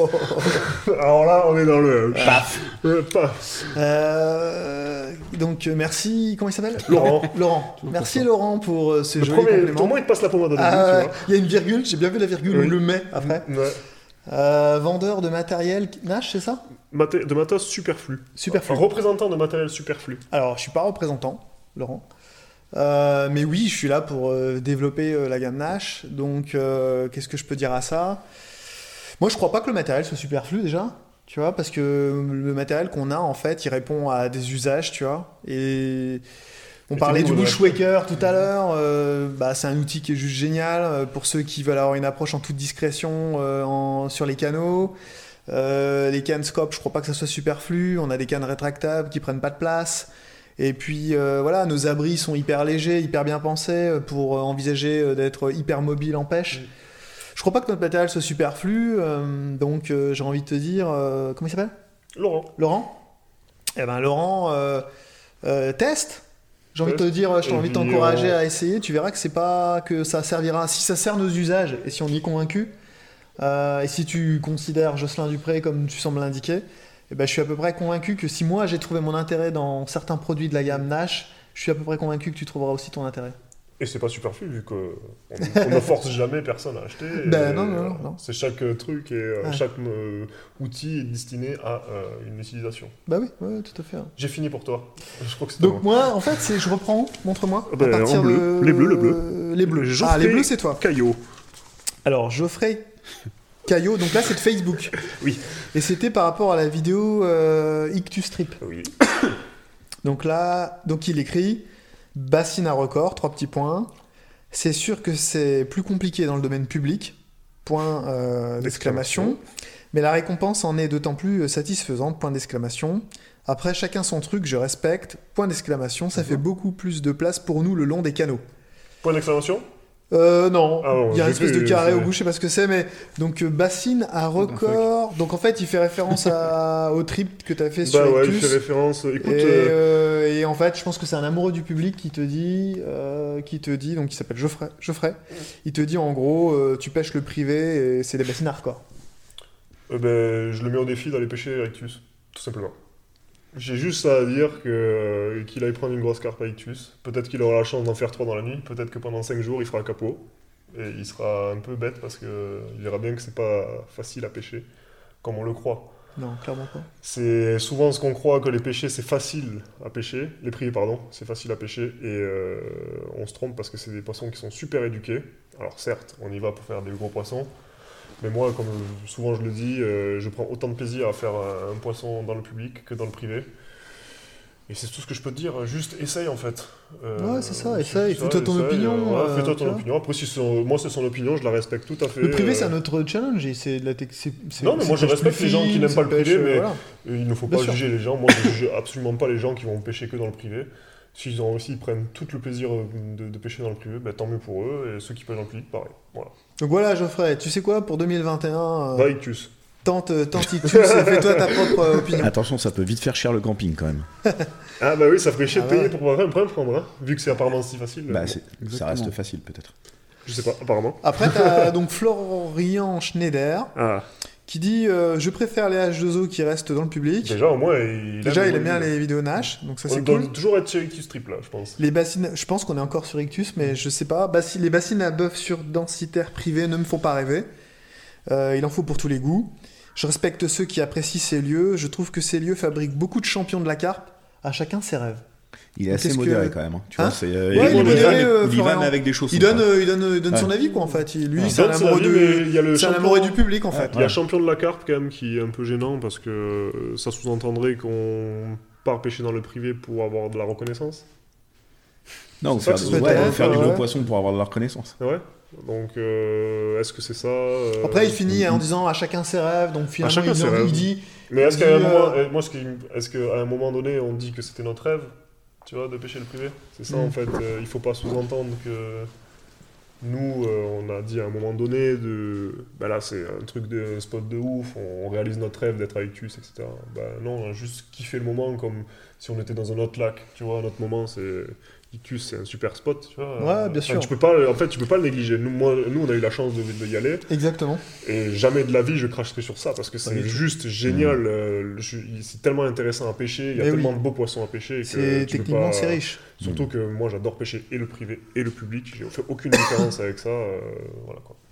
Après, il y a Guillaume euh, Rousseau qui met misère, misère, misère. Alors, je sais pas qui ça s'adresse. C'est pas écrit sur notre papier. Un record en privé, la honte. Ça c'est pour Mamat ça. Ah, c'est pour Il ma a mat Son privé, ouais, ben voilà. Comme Ah, quoi. Mamat est un très très grand pêcheur de public. En plus. Ah bah oui, Mamat, Il pêche quasiment que le public et bah, il a fait pendant cette session euh, son record à 27 kilos. Puis il va Voilà. pas s'en cacher. Il va pas s'en cacher, il est très très heureux d'avoir fait ce poisson qu'il considère autant qu'un Oui. autre poisson euh, qu'il l'avait pris dans le public. Exactement. Et je te le dis, Guillaume, il n'a pas honte de son poisson, il en est très fier. Donc, Et après, il euh, y a Jérôme Cancre qui dit euh, encore et toujours du privé. Donc, ouais, c'est vrai que c'est le privé qui a pas mal euh, privé, ça a fait amené des. euh, Ouais, surtout des- que déjà, je rebondis déjà sur ça. euh, je vous mets au défi de trouver beaucoup d'idéaux de privé sur la page Nash, Bah, il y en a très peu. sur euh, du moins la page France, du moins. Les privés qui apparaissent, bah, en fait, c'est. C'est que Lorient. C'est de sa faute. Ouais, Bah oui. C'est moi qui fous le bordel. C'est moi Ouais, qui fous le bordel. après, euh, c'est des privés de qualité. euh, Je vous donc, emmerde, euh, je vous emmerde. Donc Jérôme Camp qui dit Allez. encore et toujours du privé, il y a- euh, besoin de pêcher. Il n'y a, pas, besoin. de pêcher pour Nash, Fox ou Starbets. Pour... Il n'y a pas besoin. Ah, à mon avis, ce qu'il veut dire, c'est qu'on n'a pas besoin d'être chez Nash, Fox ou Starbets pour faire une pêche comme ça. Enfin, je, bon, je Ouais. sais pas trop. Un peu de sous, et si tu peux être chanceux, ça peut t'arriver la même chose. Bon. Bon, ouais, donc en gros, il dit, On Jérôme, voit que- sur les groupes. si on a 100%. des sous, Hashtag, en fait, on peut le les- dernier, hashtag 100% public. Ouais, alors ça, Alors après, c'est 100% une philosophie, public. le 100%, euh, le 100% Ah, public. c'est- c'est une philosophie, ouais. Parce que bah, moi, je sais que j'ai pêché, je pêche quasi à 99% Ouais, alors, de toute ma vie, j'ai pêché ouais. le public. Mais ça m'a pas empêché de pêcher de temps en temps des privés, tu vois. Euh, comme cette année- l'année dernière. Et euh, comme on est là en l'instant. Et, euh, mais en ça. fait, en vérité, euh, la notion de public, moi, c'est quelque chose qui me. En fait, on associe, tu vois, la, la notion de, de- de- de public privé. je pense pas qu'on puisse vraiment les mettre en, en complète opposition parce que cette notion-là, elle avait du sens à notre génération. C'est-à-dire Ah bah, clairement. que il y a euh, 15 ans, euh, 18 ans de ça, en fait, euh, fin, fin des années 90, si tu veux, euh, on avait, euh, on pouvait parler de 100% public parce que le public, la définition qu'on en faisait, elle a changé, mais la définition qu'on en faisait, c'était le wild. C'est ça. C'était la découverte, c'était le wild, c'était des poissons sans stigmate, des poissons sauvages Ouais. et des poissons qui avaient grandi naturellement en fait, tu vois, juste ça. par la nourriture naturelle. Mmh. Et on mettait ça en opposition en fait à un privé commercial qui Ouais. commençait à apparaître Ouais. et qui s'est vachement développé Ouais. à partir de 2000 mais à fond. Et parce que on voyait certains privés arriver avec tout de suite des gros poissons et qui étaient nourris évidemment, Mmh. etc. Et on mettait ça en opposition. Et à l'époque, c'est vrai que les privés avaient pas cette qualité de pêche. Il n'y avait pas ce qui existe aujourd'hui en fait, en vérité. Puis globalement, tu payes un privé, c'est aussi pour la qualité du service qui va Et c'était pour le service qui, qui va avec. entre un Mais ce que je veux dire, en fait, juste pour finir, c'est que. Et partager ça avec les gens qui nous écoutent, c'est que cette vision-là, en fait, de, de la pêche, euh, de ce 100% euh, public, en fait, les gens qui continuent d'afficher ça, faut qu'ils se rendent compte que le public d'aujourd'hui, c'est pas le public d'il y a. Hmm. de, Non. de l'époque. Aujourd'hui, pêcher le public, le public, c'est plein de facettes. C'est des gravières avec euh, surpêché, euh, c'est ça des publics aussi, Mhm. avec des gros poissons, Ouais. où c'est pas très difficile de faire des gros Ouais. poissons en fait. Prends la, la région euh, lyonnaise euh, et la grande région lyonnaise, on va dire, il y a des gravières avec des très gros poissons. Est-ce que c'est difficile de les prendre? La réponse elle est non, Non. je te le dis, j'y habite depuis plus de 10 ans. Et puis euh, le public, c'est mais c'est aussi des canaux où c'est très difficile, où les poissons grandissent euh, Mhm. naturellement, où là il y a peut-être encore cette résonance du Ouais. 100% wild, tu Ouais, vois, public, du 100% public. Et puis voilà, il y a encore les rivières, ce qu'on disait euh, tout à l'heure. Euh, mais euh, le public aujourd'hui, il est plus celui dont qu'on évoquait à l'époque, et le privé pareil, le privé commercial où il y avait des poissons sales, etc. Aujourd'hui, ça aussi, ça a complètement évolué. Et euh, pêcher le privé aujourd'hui, ça nécessite aussi de développer certaines qualités de pêche, quoi Ah oui. de pêcher fin. Je veux dire, on pêche avec des billes de 12. Euh, on est sur, on pêche moins le fond que sur le public. Mm. On est plus sur la recherche des poissons. Tu vois, euh, parce que le haut fond euh, ou l'énième arbre, tu te Ouais, souviens, je surpêché, passe la cam, euh, bah, l'arbre, il y a encore des appâts euh, Ouais. euh, abîmés parce Ah, que c'est ça. pourri, parce que ben cet arbre, il est visible comme le nez au milieu de la figure. Tout le monde le pêche en fait ça. en privé, et donc il faut chercher à être euh, un peu anticonformiste, chercher quelque chose Mm. d'autre pour trouver le poisson. Cette vision un peu, même si je reste au fond de mon cœur euh, profondément ancré à cette pêche des poissons euh, sauvages, donc je rejoins un peu euh, nos, amis ami. sur Mm. certains de leurs mots en fait, parce que je défends encore cette, Bah, sûr, aussi, cette idée de- des- poissons, des poissons sauvages. Mais on peut pas lancer comme ça, tu vois, des, des cailloux en disant le privé c'est simple, etc. Parce que parce que c'est pas le cas en fait. Parce que ceux qui le pêchent sont peut-être le mieux. Qui c'est parmi nous qui pêche vraiment euh, Toi, tu pêches un peu le privé aussi? Moi, je pêche le, ouais, le privé, mais sur des plans d'eau qui, enfin, qui sont pas accessibles normalement. Au, euh, C'est plus syndicate. quoi. Ouais. Donc, Moi, c'est du syndicate et Ouais. c'est du micro-syndicate. Donc, Ouais, euh, si voilà, tu veux, c'est. ouais. euh, C'est c'est- le privé, il a plein de facettes, tu vois. T'as le privé, t'as le privé, t'as les temps de chasse, donc c'est un privé ça. Ben voilà, c'est ça. T'as euh, le lac du Der, c'est un privé. c'est Ouais. ça. Tu vois ce que j'ai En fait, la, la vision privée-publique, euh, c'est plus celle d'il y y a 20 ans en Non, arrière, tu vois. pas. Donc, en fait, c'est ça, je pense qu'il y a des gens qui, appliquent, qui continuent d'appliquer ce raisonnement-là sur Mm. des définitions qui sont obsolètes, en fait. Ouais. C'est euh, le lac du Der, il est privé. Mm. Tu vas avec Belette, c'est privé. Ouais, c'est ça. T'as- Parce que privé, c'est quoi? Ça veut dire que Faut tu réserver des postes. réserves un poste, tu payer. payes, avec Belette, c'est privé, tu vois. Ouais, tu vois, Donc, si je et pourtant, c'est un lac euh, qui, qui ressemble à rien au privé qu'on pourrait se s'imager avec ça. euh, ton 24 heures, tu vois. Et en fait, je pense que tout ça est beaucoup plus complexe aujourd'hui que ça l'était Bien euh, sûr. par le passé. et- Ouais. Toi, je prends l'exemple de mon, de mon département. Vas-y. La Fédé, la Fédé d'Indre-et-Loire te, te- te- te- te demande de réserver des postes sur les, les plans d'eau publics. Ouais. Parce que, euh, après, c'est pour, un autre c'est pour un autre problème, c'est qu'il y a eu d'énormes débordements, les mecs c'est ramassaient ça. pas leurs déchets, Et- etc. ouais. Donc ils ont besoin de tracer un minimum les gens qui viennent ça, pêcher. ouais.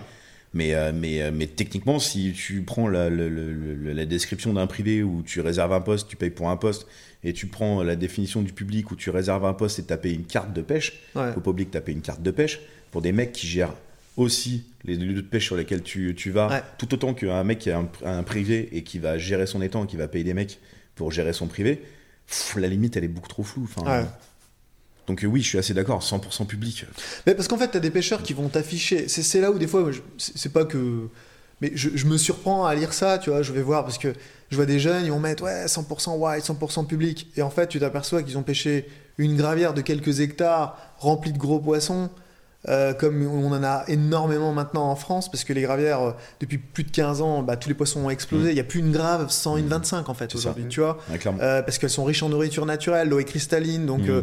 la, la nature naturelle, les herbiers se développent facilement, les gamards sont souvent très nombreux, et puis voilà, qui retrouvent vraiment une nourriture abondante, Ouais. quoi. Et, et donc ils vont tirer une gloire en fait d'un poisson qui vont sortir d'une gravière de 2 hectares, 3 hectares ou 4 hectares, Mm. avec un gros poisson en, en- en le portant comme un étendard, en disant c'est 100% public. Mais si tu pêches un privé de 50 hectares euh, où les poissons sont harcelés toute l'année, euh, il faut trouver une solution. Mm. C'est pas simple non plus, Non, tu vois non, ce que je veux dire. Donc euh, ton poisson, il a pas plus de valeur en fait, en Non. vrai. Par contre, si tu me dis que tu as pêché en fleuve, tu me dis que tu as pêché en canot, là on commence à rentrer dans un autre monde quoi. Ouais. Tu pêches l'Èbre, tu fais des belles pêches, tu pêches le Rhône, tu pêches le Rhin, tu pêches la Seine. Bah ouais, là, je- moi je te donne mon pins quoi. Ouais, Ou c'est je te ça. donne mon, je sais pas comment on appelle euh, Ton badge 100% agression, agression. ouais, je sais pas. je- En tout cas, je te, je te donne, euh, je te félicite en fait, je t'applaudis. Donc euh, ouais, pour moi c'est un peu, un peu vieillot tout ça. Ça, ça date. euh, Et bien voilà. Ça serait bon à remettre au goût du jour. Et en tout cas, on a fini. Eh C'était ben, un super. sacré épisode encore. Bah, c'est Ouais. clair. On était Bah, très il contents de fait- vous avoir et on dit Ah ouais, encore merci à content. David. de- euh, Damien Oui. Damien David? David. David. David, David. Pardon, David, si tu veux. je dis On dit merci. à David. Merci, David, de nous avoir rejoints. Merci, Sony. Merci, Mathieu. Avec plaisir, les gars. Merci, Merci. Et puis nous, on se retrouve très très vite, euh, je l'espère, pour un épisode numéro 3 des podcasts. Avec euh, on sait pas qui pour l'instant. D'ailleurs, surtout, qui, on sait pas où. n'hésitez pas, on va lancer un petit truc. Tiens, là, je le fais en spontané. Vas-y. Euh, dans les commentaires, si ce podcast vous a plu, n'hésitez pas à mettre dans les commentaires qu'est-ce que vous aimeriez voir en épisode 3. Quel sujet vous Quel aimeriez sujet euh, ou un qu'on débat, euh, quelque chose. sais- Exactement. Donc, euh, on vous laisse on la parole. vos- on Ben, attend, on est curieux de découvrir toutes vos questions. Exactement. S'il y a quelque chose qui ressort, ben on le prendra et on le mentionnera avec nous et peut-être qu'on le fera même venir. Et voilà. Bah Donc, ouais, euh, sera avec plaisir. En tout cas, merci à vous. Merci, Merci, beaucoup les gars. Merci. Et puis, on se- on C'était pêcher. super sympa. Et on va les Ouais, pêcher. enfin, là, il fait noir. Donc, On euh, euh, Ah on a des bonnes frontales. Ouais, ça ouais, le faire. Allez, merci les gars.